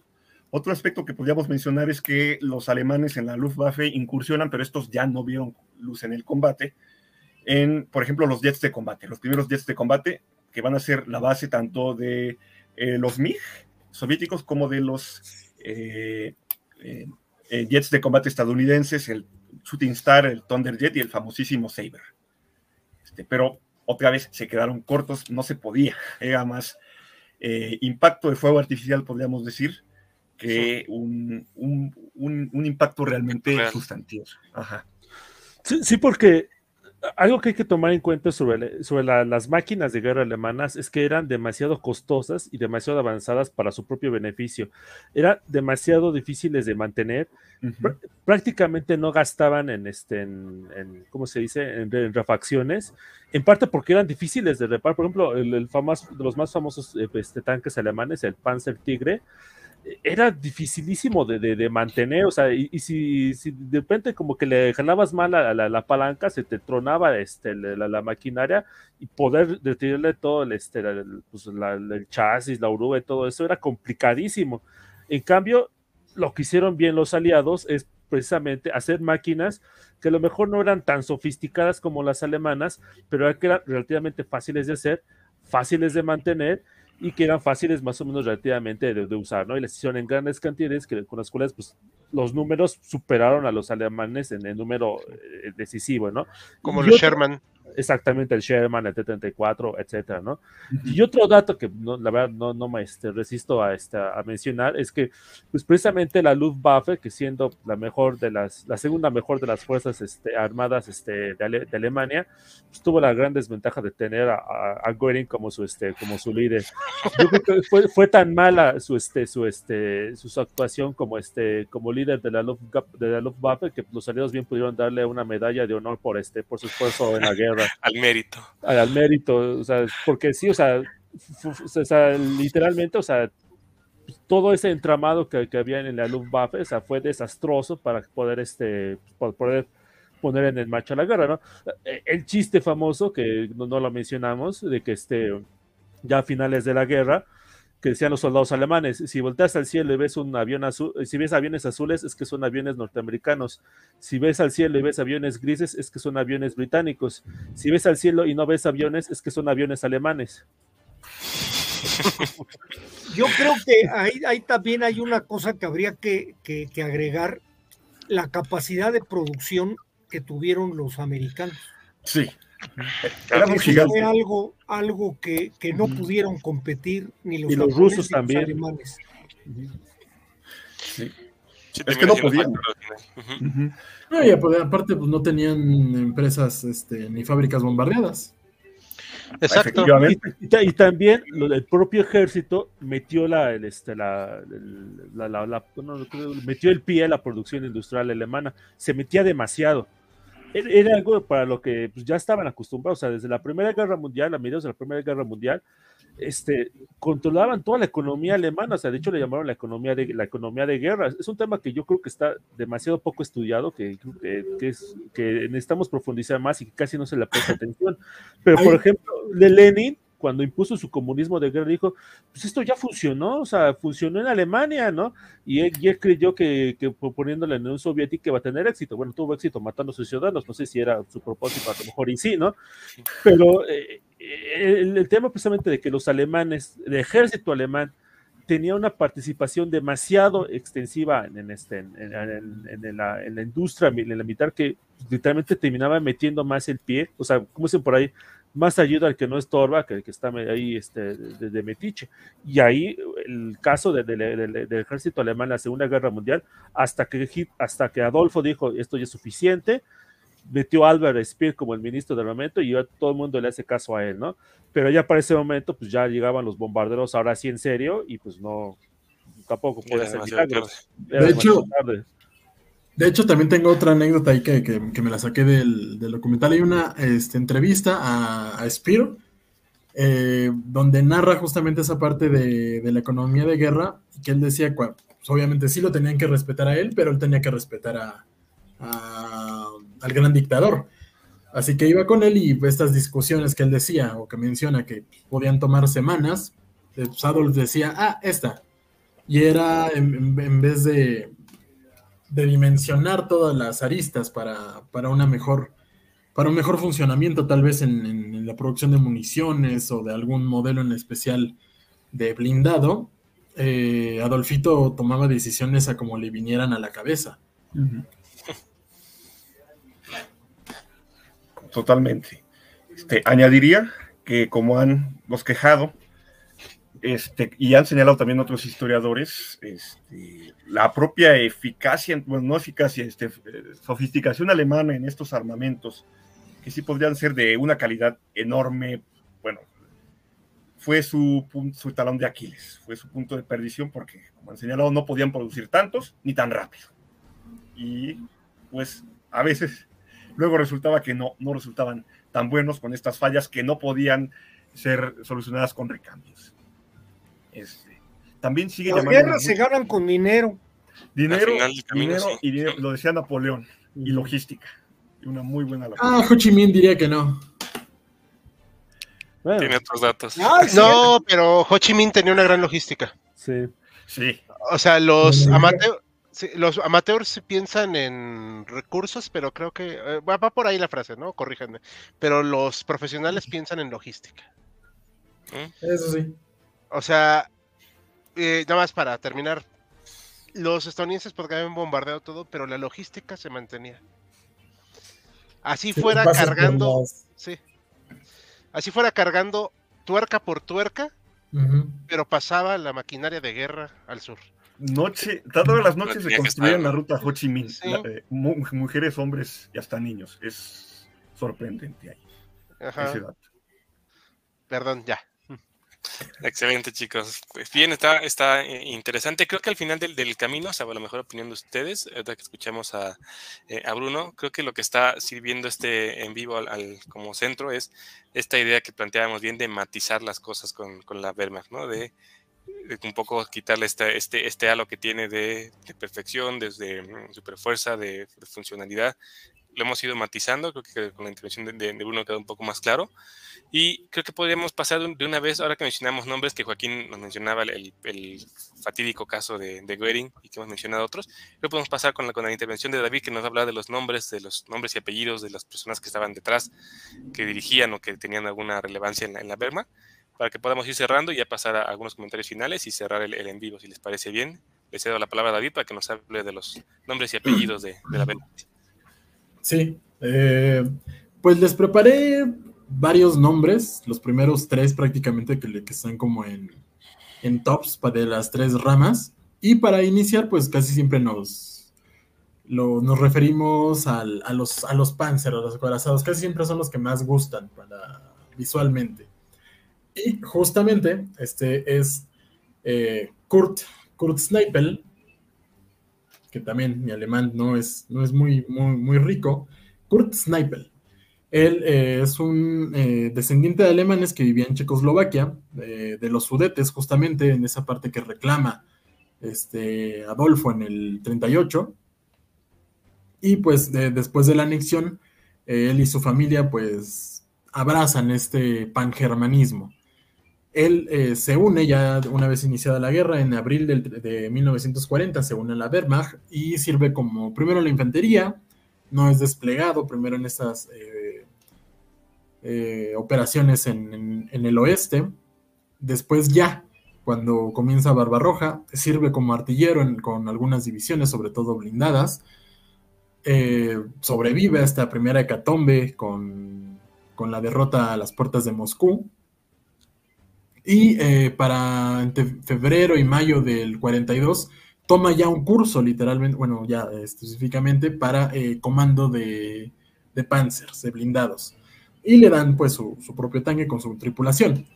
Él eh, es de, los, de estos primeros comandantes que comienzan a probar el nuevo carro, que podría considerarse también como una de las Wunderwaffens, que es el Tiger 1, prácticamente uno de los blindados más famosos de la, de la Segunda Guerra, junto con el 34 y el Sherman. Este Tiger, que, gusta mucho a los coleccionistas, que yo tengo como dos o tres de, las miniaturas, eh, le sirvió a Kurt para ir incrementando su, número de, victorias oficiales. Eh, participa en Stalingrado, participa en, la retirada posterior del Cáucaso. Eh, no encontré si participó en Kursk, pero me parece que no, porque sería algo, algo que no mencionaría cualquiera, cualquiera de sus biografías. Pero eh, sí mencionan que su acción principal fue en, el este, contra los soviéticos. El número que se maneja oficialmente de, de, tanques destruidos es 168. 168 victorias confirmadas, que se especula que pudieron haberse elevado casi hasta 200, 190 y tantos, casi 200. Eh, esto para, dar eh, como dimensión a cuál sería el segundo lugar de este top de, de ases de la, de la de la Wehrmacht en su arma de los Panzers. El segundo, aquí lo tengo aquí anotadito, que también el alemán está raro, es Otto Carius, de, con 150. O sea, prácticamente 50 menos si nos vamos al número más alto, y prácticamente unas 20 menos si nos vamos al, número más conservador. Eh, eh, Snipel muere el 30 de abril de 1945, eh, cerca justamente de, su hogar natal en, Checoslovaquia, y pues no alcanza a ver el final de la guerra. Otro que también tenemos aquí y que es un favorito tal vez de los aficionados a la, a la es Michael Whitman. También lo tenemos por ahí en una, ilustración, bueno, en una foto. que es uno, el que está en, en la torreta. Está sentado en una torreta bien, este... Permíteme, perdón, es que estoy. Es que. ay, perdón, estaba yo viendo los correos también que nos llegan. Perdón, es este, ¿verdad? Es justamente Disculpe. el de la izquierda, porque este, este es otro. Este Michael Whitman es eh, de las Waffen SS y también dirigió un, un tanker, eh, un tanque Tiger. Y él, se le atribuyen 138 victorias. O sea, ni siquiera es el segundo o el tercero, es el cuarto, aunque sea uno de los más populares, también por ser parte de las Waffen SS. Eh, él también eh, es, se convierte en leyenda también para muchos de los Aces por su hazaña de, tr- de destruir cerca de 27 blindados en, Normandía, cuando sucede el día D. Él, cerca de Normandía se, planta con su, con su Tiger y en una sola tarde destruye cerca de 27 vehículos blindados antes de retirarse. Y en, una sola sentada pues, aumenta sus números bastante, bastante fuerte. Eh, después eh, muere en el- también en el 45 a causa de, que vuelan en su torreta, un tanque Sherman. Eso sería de la parte de, lo- de los Panzer. Con la Luftwaffe tenemos a Johannes Steinhoff, que, ah, denme un segundito, este no es.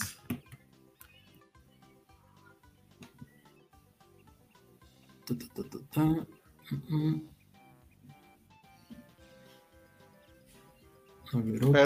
no, perdón, ¿es ¿cuál me dijiste, perdón? Steinhoff. Tengo. Ay. ¿Este? No, ese es Severol. Eh, no, creo que no, no está, pero Déjame ver. No, no, no, no, no lo pusiste. Así Se lo confirmo la- que no está. Pero él es el as eh, alemán con el mayor número también de, de victorias atribuidas a, su, a sus armas, con 178 victorias en el aire. Él eh, también participa en la batalla de Inglaterra, eh, participa también sobre todo en el frente ruso, en el este, en el norte de África, eh, también en Rumania. Cuando la situación está desesperada también defiende los cielos de Berlín en las últimas este, etapas de la guerra. Y eh, a él se le recuerda también porque no fue muy utilizado por la propaganda. A pesar de ser un as, el mayor as de, de la Luftwaffe, se lo utiliza poco en la propaganda porque también eh, era bastante rebelde. Era bastante, este, hasta, puede decirse, antinacional socialista en algún punto, con, sus, con su actuar, con sus declaraciones. Y eh, tal vez por eso no, no encontré una, una foto bastante adecuada para subirla. Eh, él también muere. Eh, al- él, él ya muere de, de viejito. Él, él sí sobrevive a la, a la guerra. No, ese, ese- ese- este es otro, este es Severol. Este, pero sí sobrevive y forma parte, junto con Adolf Galland, que también voy a hablar de él. Este, ahí está el del famoso bigotazo. Junto con Adolf Galland forman parte de una especie de escuadrón de élite a- al final de la guerra, donde pues eh, se les comienzan a dar eh, las últimas batallas desesperadas por, por los dominios de, del cielo alemán. Y se les dan los, los aviones más modernos, ¿no? Eh, Adolf Galland declara que pues, estos nuevos aviones, estas buenas armas maravillosas, que son los ya los aviones a jet, a propulsión a jet, vuelan como, como seda, algo así dijo, se mueven por el aire como seda, se- son algo bastante novedoso para, para ellos en su experiencia de vuelo, con aviones que pueden alcanzar pues hasta 900 kilómetros por hora, algo bastante impresionante para, para su época. Adolf Galland, eh, si bien no es entre los primeros tres haces de, de, lo que son la Luftwaffe, sí es uno de los más populares y tiene más de 100 derribos, eh, justamente porque también se vendió al régimen, en cierto sentido. Fue una, una parte importante para la propaganda. De hecho, se convirtió en tan popular después de la batalla de Inglaterra que se le ordenó retirarse. Ya en fechas tan tempranas como 1940, a él se le dijo que ya no volaba más, que mejor se dedicara a la instrucción, a los de los nuevos pilotos, que, que venía la nueva generación, podría decirse. Y él eh, ya es prácticamente hasta el 44 y el 45 cuando regresa a, pilotear eh, justamente en este escuadrón de, desesperado de, élite alemana. Ese es con Adolf Galland y con la Luftwaffe. Y por último, eh, vamos con, con la Kriegsmarine y sobre todo con los Unterbots, con los US. Este personaje, aquí hay que eh, darnos cuenta que también es un poco más complicado hablar de, victorias en, el mar, porque en cierto sentido es mucho más difícil llevar un conteo que en una batalla cuerpo a cuerpo, entre tanques o entre aviones. Es mucho más eh, fácil, en cierto sentido, hablar de tonelajes, de tonelajes de hundidos. Este personaje que tenemos aquí enfrente es Wolfgang Luth. Eh, este Wolfgang eh, sirve también en, en, estos convoyes, en estas manadas de lobos que comanda Dönitz desde el inicio de la guerra y comanda en diferentes eh, U's, en diferentes Underbots, en el U-13, en el U-9, el 138, en el 43 y en el, el que lo hace más famoso es el, el U-181. Un de más de, de 47 barcos eh, que en promedio, dándole un, un, tonelaje, son cerca de 243 mil toneladas de, de, material tanto bélico, eh, alimentos, eh, también se pueden contar por cientos tal vez la, las víctimas mortales que se le atribuyen a Wolfgang Luth. Y este es el segundo, a pesar de, este gran palmarés, es el segundo en, el ranking de la, de la Kriegsmarine y de los Underbots. Tenemos también a Otto Kretschner, creo que también lo tenemos por ahí, que es el que estaba al lado de Whitman.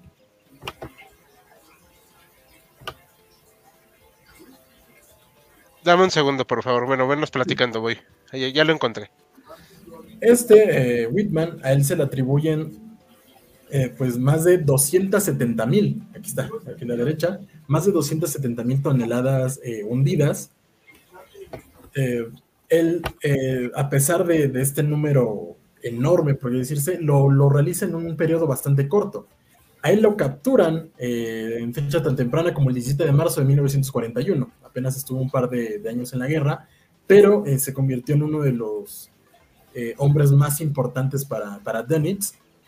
Y eh, su captura, el que lo llevaran a Canadá después de, que obligaran a su sumergible con cargas de profundidad a, subir y a entregar su, navío, su récord de, hundimiento de las 270 mil toneladas no fue superado en lo que siguió en los cuatro años siguientes de guerra. Así que ahí habla de, su efectividad y de su eh, nivel de precisión, porque eso también es lo que se, que se habla justamente de, de, él. Que el torpedo, eh, ah, él tiene esa frase de un torpedo, un, un hundimiento. Era su, prácticamente su lema, y por decirse que lo, que lo respetó a, a cabalidad. Y como un bonus extra, eh, ahora sí podemos poner al viejito,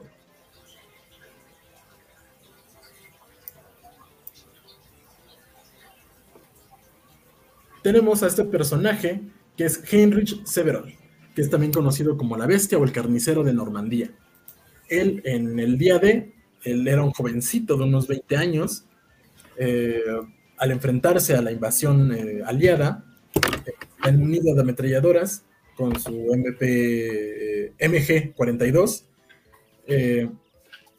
y él asegura, ese es más también de parte de, de su propio testimonio, que mató a cerca de mil soldados eh, aliados en esa playa.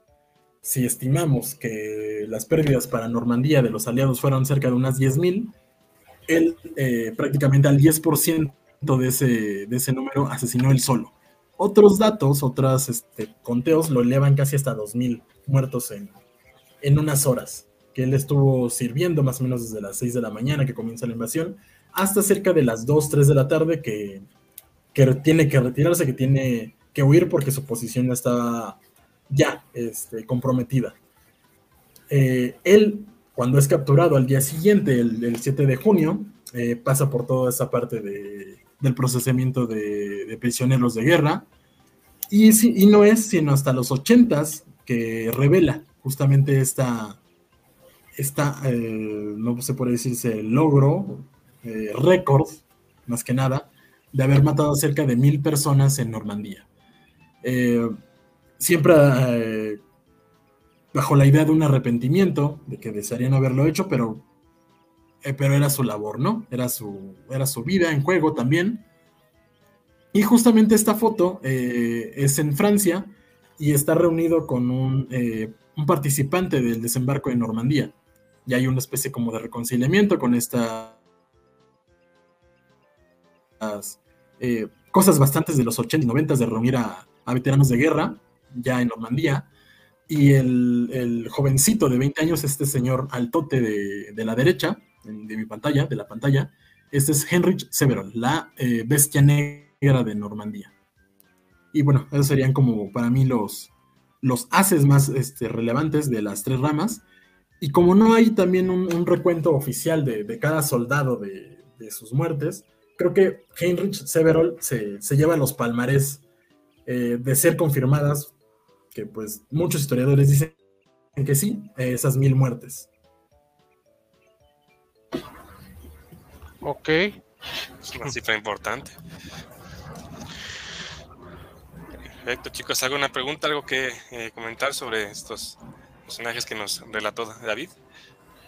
Muy interesantes. Este, no conocía a los. Es curioso porque casi no se conocen haces alemanes, ¿no? O sea, muy de, por ejemplo, en la Fuerza Aérea en mi caso no los conocía, son muy famosos, Barón Rojo y compañía, pero ya en Segunda Guerra Mundial, como que los haces aliados este, roban cartel, para, en lo que yo he visto, mi perspectiva es. Tal vez me faltaría mencionar, no sé si se le puede considerar como as a Otto Skorzeny. Ah, es que con los planeadores libera a Mussolini. Mm. En el Gran Sasso. Y que además va, viviendo como rey bajo la España franquista. De hecho, sí es, sí es un as, pero de la verdad de los que conseguí para, para Panzers, está como en el sexto, séptimo lugar. Se le tengo cerca de 120 victorias. Ah, hijo, un número importante. Por otro lado, qué bueno que el doctor menciona a Scorseni, porque sí fue una de las mejores, se le ha considerado una de las operaciones mejor planeadas aerotransportadas. Este, este asalto al Gran Sasso para liberar a Mussolini, que creo que además fue casi sin bajas ni propias ni de los guardias italianos que estaban ahí custodiando. Es decir, fue milimétricamente planeada. Él murió de viejo usando un reloj que le había regalado Adolfito. Y nunca, nunca se, se, se arrepintió de su nacionalsocialismo. Se quedó en España, ¿no? En España se quedó y murió. Era un era miembro del Jet Set. Ajá, porque se volvió millonario aparte. Sí. De hecho, eh, ahora que también planteamos nombres este, y de más alcurnia, de, más alto sobre, sobre Otto, eh, antes podríamos decir que, que Kurt Snippel, este, as, as de 168 victorias, sirvió con Otto este, en, la batalla de Budapest. Pero yo diría al contrario, este, Otto estuvo con Kurt. Fue el honor. más bien él tuvo el privilegio de estar junto con él, ¿no?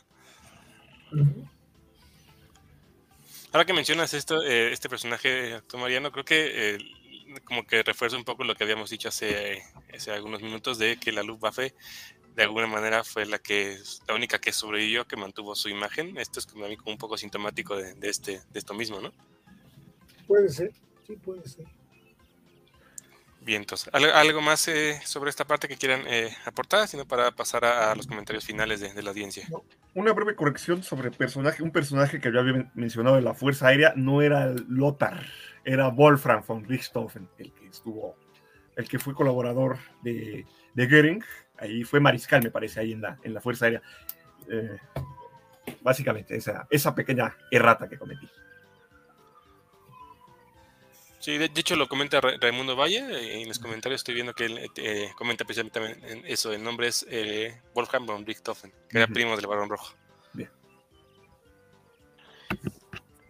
Bien chicos, si no tuvieran más que, comentar, vamos a ver algunos comentarios para ya ir cerrando con, el en vivo. Germán Salazar nos comparte, una parte flaca de la Luftwaffe fueron los bombardeos, bombarderos perdón, estratégicos. Por ahí hubo un saludo de un compañero mío de la ENA que no peleé, lo vi así muy por encima. Le mando un saludo. no, no, pude captar cuál es su, su apodo, su nombre. conociéndome en la ahí historia, está, ahí, estás. Pues un saludo y muchas gracias. Ah, ahí, voy, ahí voy poniendo unos últimos comentarios.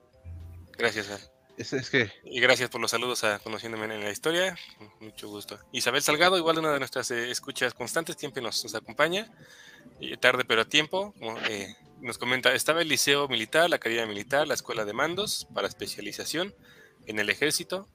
Wehrmacht es el nombre general a todas las fuerzas, ¿no? Es como que el, nombre que las unifica a todas estas divisiones, ¿no? Gracias, Isabel.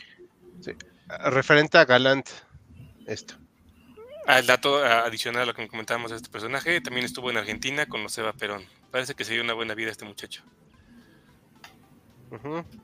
Isabel Salgado añade, Otto Scorseni tiene sus detractores, dicen que se quedó con laureles ajenos y se le atribuyen cosas que hicieron otros. No sé, ahí David, tengamos... En particular el rescate de, de Benito, este, hay, Mussolini sí podemos decir, ¿verdad? Bueno, eh, hay muchos que, aseguran de que este, pues, se llevó el crédito del rescate de Benito Mussolini, que creo que el mérito le hubiera correspondido a los paracaidistas alemanes, pero él se lo apropió a, fuerzas, que de hecho hasta hizo el esfuerzo de, posar en la foto del rescate de, Benito para que miren, aquí estoy, está conmigo. Se sabía vender. Sí. Muy bien. ¿Tenemos algún otro Hal? Michael López nos eh, felicita, excelente aporte históricos. Eh, muchas gracias por sus felicitaciones y por acompañarnos en el en vivo. Olimpo nos comenta, la Wehrmacht asimiló algo tanto en la tecnología formación militar de los japoneses, en esta parte que mencionaba Bruno de adaptar o de tomar de otros lados. Que yo tenga, que yo sepa, que yo sepa, así de lo que hemos estudiado, no. Lo único, por ejemplo, que recuerdo que hicimos un short de eso fue que se envió el prototipo del este único avión a chorro que se hizo, de propulsión a chorro. Eh, ahorita no me acuerdo el nombre exacto. Que se envió un prototipo a Japón y ellos lo adaptaron, pero nunca pasó de la fase de prototipo. Sí, yo tampoco tenía entendido igual. Este, es, si hubo adaptación, yo tenía entendido que no. Habría que investigar, no sé si haya trabajos al respecto de cómo veían los militares alemanes a sus aliados, bueno, aliados de nombre, ¿no? Este, no, estaban muy lejos para hacer algo. Sí, eso también como factor. Sí. Muy bien. Ah, Salazar, con respecto a la tecnología militar japonesa, que es justo lo que estábamos comentando, eh, fue el único portaaviones alemán que tenía tecnología japonesa. Mm, este dato okay. no lo Este es un dato ilustrativo. Gracias, Germán, por, por el dato. Gracias. Ya, Perfecto. Pues no sé, compañeros, eh, cerraríamos el en vivo si tuvieran eh, alguna conclusión particular que quisieran compartir. Creo que ha sido un envío bastante ilustrativo. A mí me gustaría decir como cierre que creo que eh, lo que queda en el centro es que se matice o que se analice con mayor detalle a la Bergman para desmitificarla y creo que lo hemos conseguido bastante bien. No sé si hay alguno de ustedes, le abro la, la oportunidad de que aporten sus conclusiones. Con mucho gusto. Nada más uno, de, los mitos, no sé, ya más rapidísimo, ¿no? Hablando de la famosa disciplina alemana que, este, que uno pudiera presumir que aplica la Wehrmacht, el ejército alemán fue el más indisciplinado de toda la Segunda Guerra Mundial. Fue el que más eh, fusilaron de sus propios soldados por indisciplina. Más que la Unión Soviética, el, doble en proporción. Wow. No, ahí, sí tengo otro dato. Sí, a ver, se abre el debate. porque hay, más de, de, quién dijo que dijo. Yo lo leí con, con Anthony Vivor y tengo el, dato aquí porque dije, ah, no manches. Sí me imaginaba que era bastante más duro. Eh, tan solo en, la campaña eh, del Este hay cerca de 13.500 prox, eh, fusilados. Que sí hay una gran indisciplina, que sí es un ejército indisciplinado en la parte eh, sexual, con, con, la parte de que eh, cometen muchos delitos de esta índole, pero en la parte de los fusilamientos, ahí sí eh, diferiría, y habrá que, buscar el dato, pero sí se me hace que fueron entre 13.000 y 14.000 los, fusilados. Y en la Unión Soviética, pues tenían eh, las metralletas a sus espaldas, así que habrá que... Ah, bueno, aquí, aquí el dato que tengo es el de Richard Overy, que da que 3.3% de los este, del ejército alemán fue ajusticiado, bueno, no, este, que tuvo castigos por indisciplina, no necesariamente fusilamientos. Por el ah. contrario, el ejército rojo fue 1.25. Una pregunta, Joaquín. ¿Esos fusilamientos empezaron, se dieron a lo largo de toda la guerra o hubo una alza en la parte final? Hubo una alza, sobre todo con la campaña en el este. Y mientras más se acababa la guerra, era más difícil mantener la disciplina, porque pues ya literalmente estaba acabando la guerra y muchos decían, pues ya mejor aquí con que murió. Y eso justamente contrasta, por ejemplo, lo que les había expuesto de Peter Bishop, que señalaba que había todavía cierta cohesión. Entonces, está el debate. Sería muy interesante que más historiografía incursionar en eso, también bajo qué cargos se daban los fusilamientos, abandono de puesto, cobardía, todas esas cuestiones. Sí, Ah, como que se le movió la conexión a Saúl y pues bueno, yo ahorita lo voy a terminar. porque él era nuestro host hoy, nuestro conductor, pero algo pasó. Creo que no, no aguantó tanto el efecto Neutron. Eh, pues bueno, si se reconecta. Ah, ya está Saúl. ¿Ya nos oye Saúl? Perdón chicos, problema. Sí, un problema técnico. Más bien me desconecté para que pudiera pelearse a gusto. Ah, ok. Perfecto. ¿Alguien más que uh, alguna conclusión, Bruno, algo que concluir sobre, sobre la Wehrmacht? Adelante. Yo nomás darle las gracias a todos, muy, muy, muy instructivo.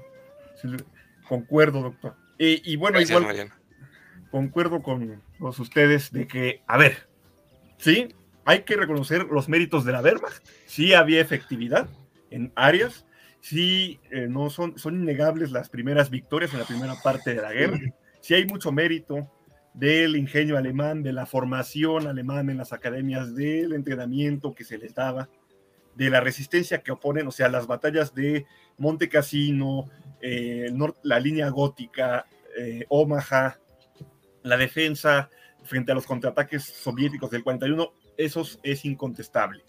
Pero, como hemos señalado, no era ese, esa máquina perfecta ya este, aquí los compañeros se han esforzado en mostrar todos esos claroscuros que tenía, que eran muchos, y que podríamos decir que como en toda guerra, pues no hay este, no hay este necesariamente, no todo se debe, una victoria no se debe siempre a la habilidad o a la efectividad de los soldados, que ya señalamos es relativa, es un montón de factores, en la capacidad combativa del enemigo, la suerte y cuestiones también del alto mando, como específicamente hablando del cabo austriaco, como hemos señalado. O sea, los desastres de Bagration seguramente hubieran sido menores si el señor hubiera permitido retirarse a tiempo. Posiblemente. Muchas gracias, Bruno. Eh, Joaquín, David, ¿algo más que eh, concluir para ir cerrando? Eh, pues igual, tal vez, como me gusta a mí la, la parte entre cultural y de ocio, eh, recomendarles eh, la película, dos, dos películas. Este, una se llama este, Batalla de Moscú, que es producción soviética, por ahí de los 70, se ve viejísima, la conseguí a 10 pesos, eh, que justamente retrata esa parte de, los altos mandos, a, grandes rasgos, y su subordinación un poco a los planes de, de Adolfito, este, y la de Stalingrado del año del 2013, más o menos, es producción rusa. Este, muy buena, muy buena. Este, efectos especiales muy dramáticos, del estilo casi de 300. Eh, pero a mí me gusta bastante porque es una película que muestra el combate cara a cara entre. Y, ah, y la, y la relación también que tiene un. Bueno, ahí dramatizada, ¿no? De un este comandante alemán con una eh, mujer habitante de Stalingrado. ese par de películas que yo les recomendaría para que se entraran un poco en, en la parte de la verba. Y yo añadiría una serie alemana que salió hace pocos años, este, no sé si la conozcan, en alemán es un Serefetter, un Seremutter, y se le tradujo aquí en español como Hijos del Tercer Reich o en inglés Generation War. Creo que pueden ver algunos capítulos en YouTube, no sé si los puedan ver toda la Eh, serie es- completa. Está en Netflix. La última Ah. vez que la vi estaba en Netflix. Bien, muy recomendable, una perspectiva que también quita esta idea de eh, poner asepsia a la Wehrmacht en los crímenes de guerra que se cometieron sobre todo en el frente oriental. Y un Excelente. último, un, un último, un último, un último que se Adelante, David, adelante, adelante, adelante. Eh, también Band of Brothers, de la producción de HBO. eh, buenísima, buenísima como carajo. Y en el capítulo 9 está esa parte que habíamos hablado de, de que la Wehrmacht no era mecanizada. Eh, cuando va un ejército, el ejército derrotado ya este, por las carreteras, por las autobans, iban eh, pues, cargados con caballos, con carretas, y los estadounidenses al lado con sus camiones de la General Motors y un soldado estadounidense se los espeta de esa forma, ¿no? De, de retrasados, que son este, campesinos, que cómo se atrevieron a, a tener a- al mundo en vilo cuando no tienen ni para carros. Genial. Bien, entonces, gracias David, gracias Bruno. Ojalá pudiéramos eh, eh, aportar en los comentarios como los nombres de esta serie y estas películas para que la audiencia Sí, pueda, o pueda ir a o los ponemos en los comentarios pues, del video. Ahí Ah, que me los pasen y mañana los pongo. Los agregamos, perfecto. Va. Joaquín, ¿algo más que quisieras eh, ap- aportar? No, pues muchas gracias a todos por este eh, por vernos. Pues yo- recomendaciones, pues qué les puedo decir, este, pues yo la, la caída es la que más me gusta. Ujú. Muy bueno, muy bueno, amigo.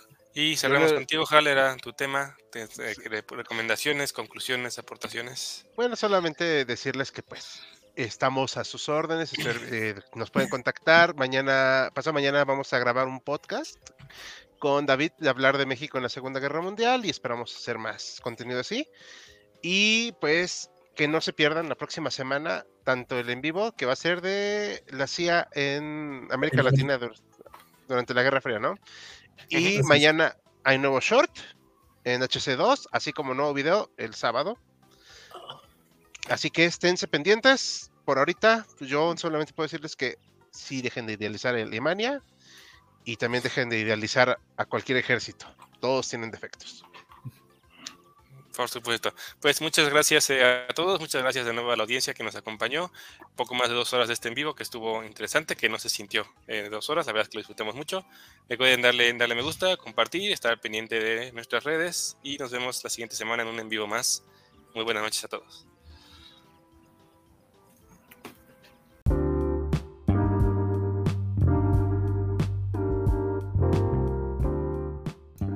Gracias por acompañarnos en otro episodio de Jaquecas Históricas, el podcast oficial de HC Historia Contemporánea.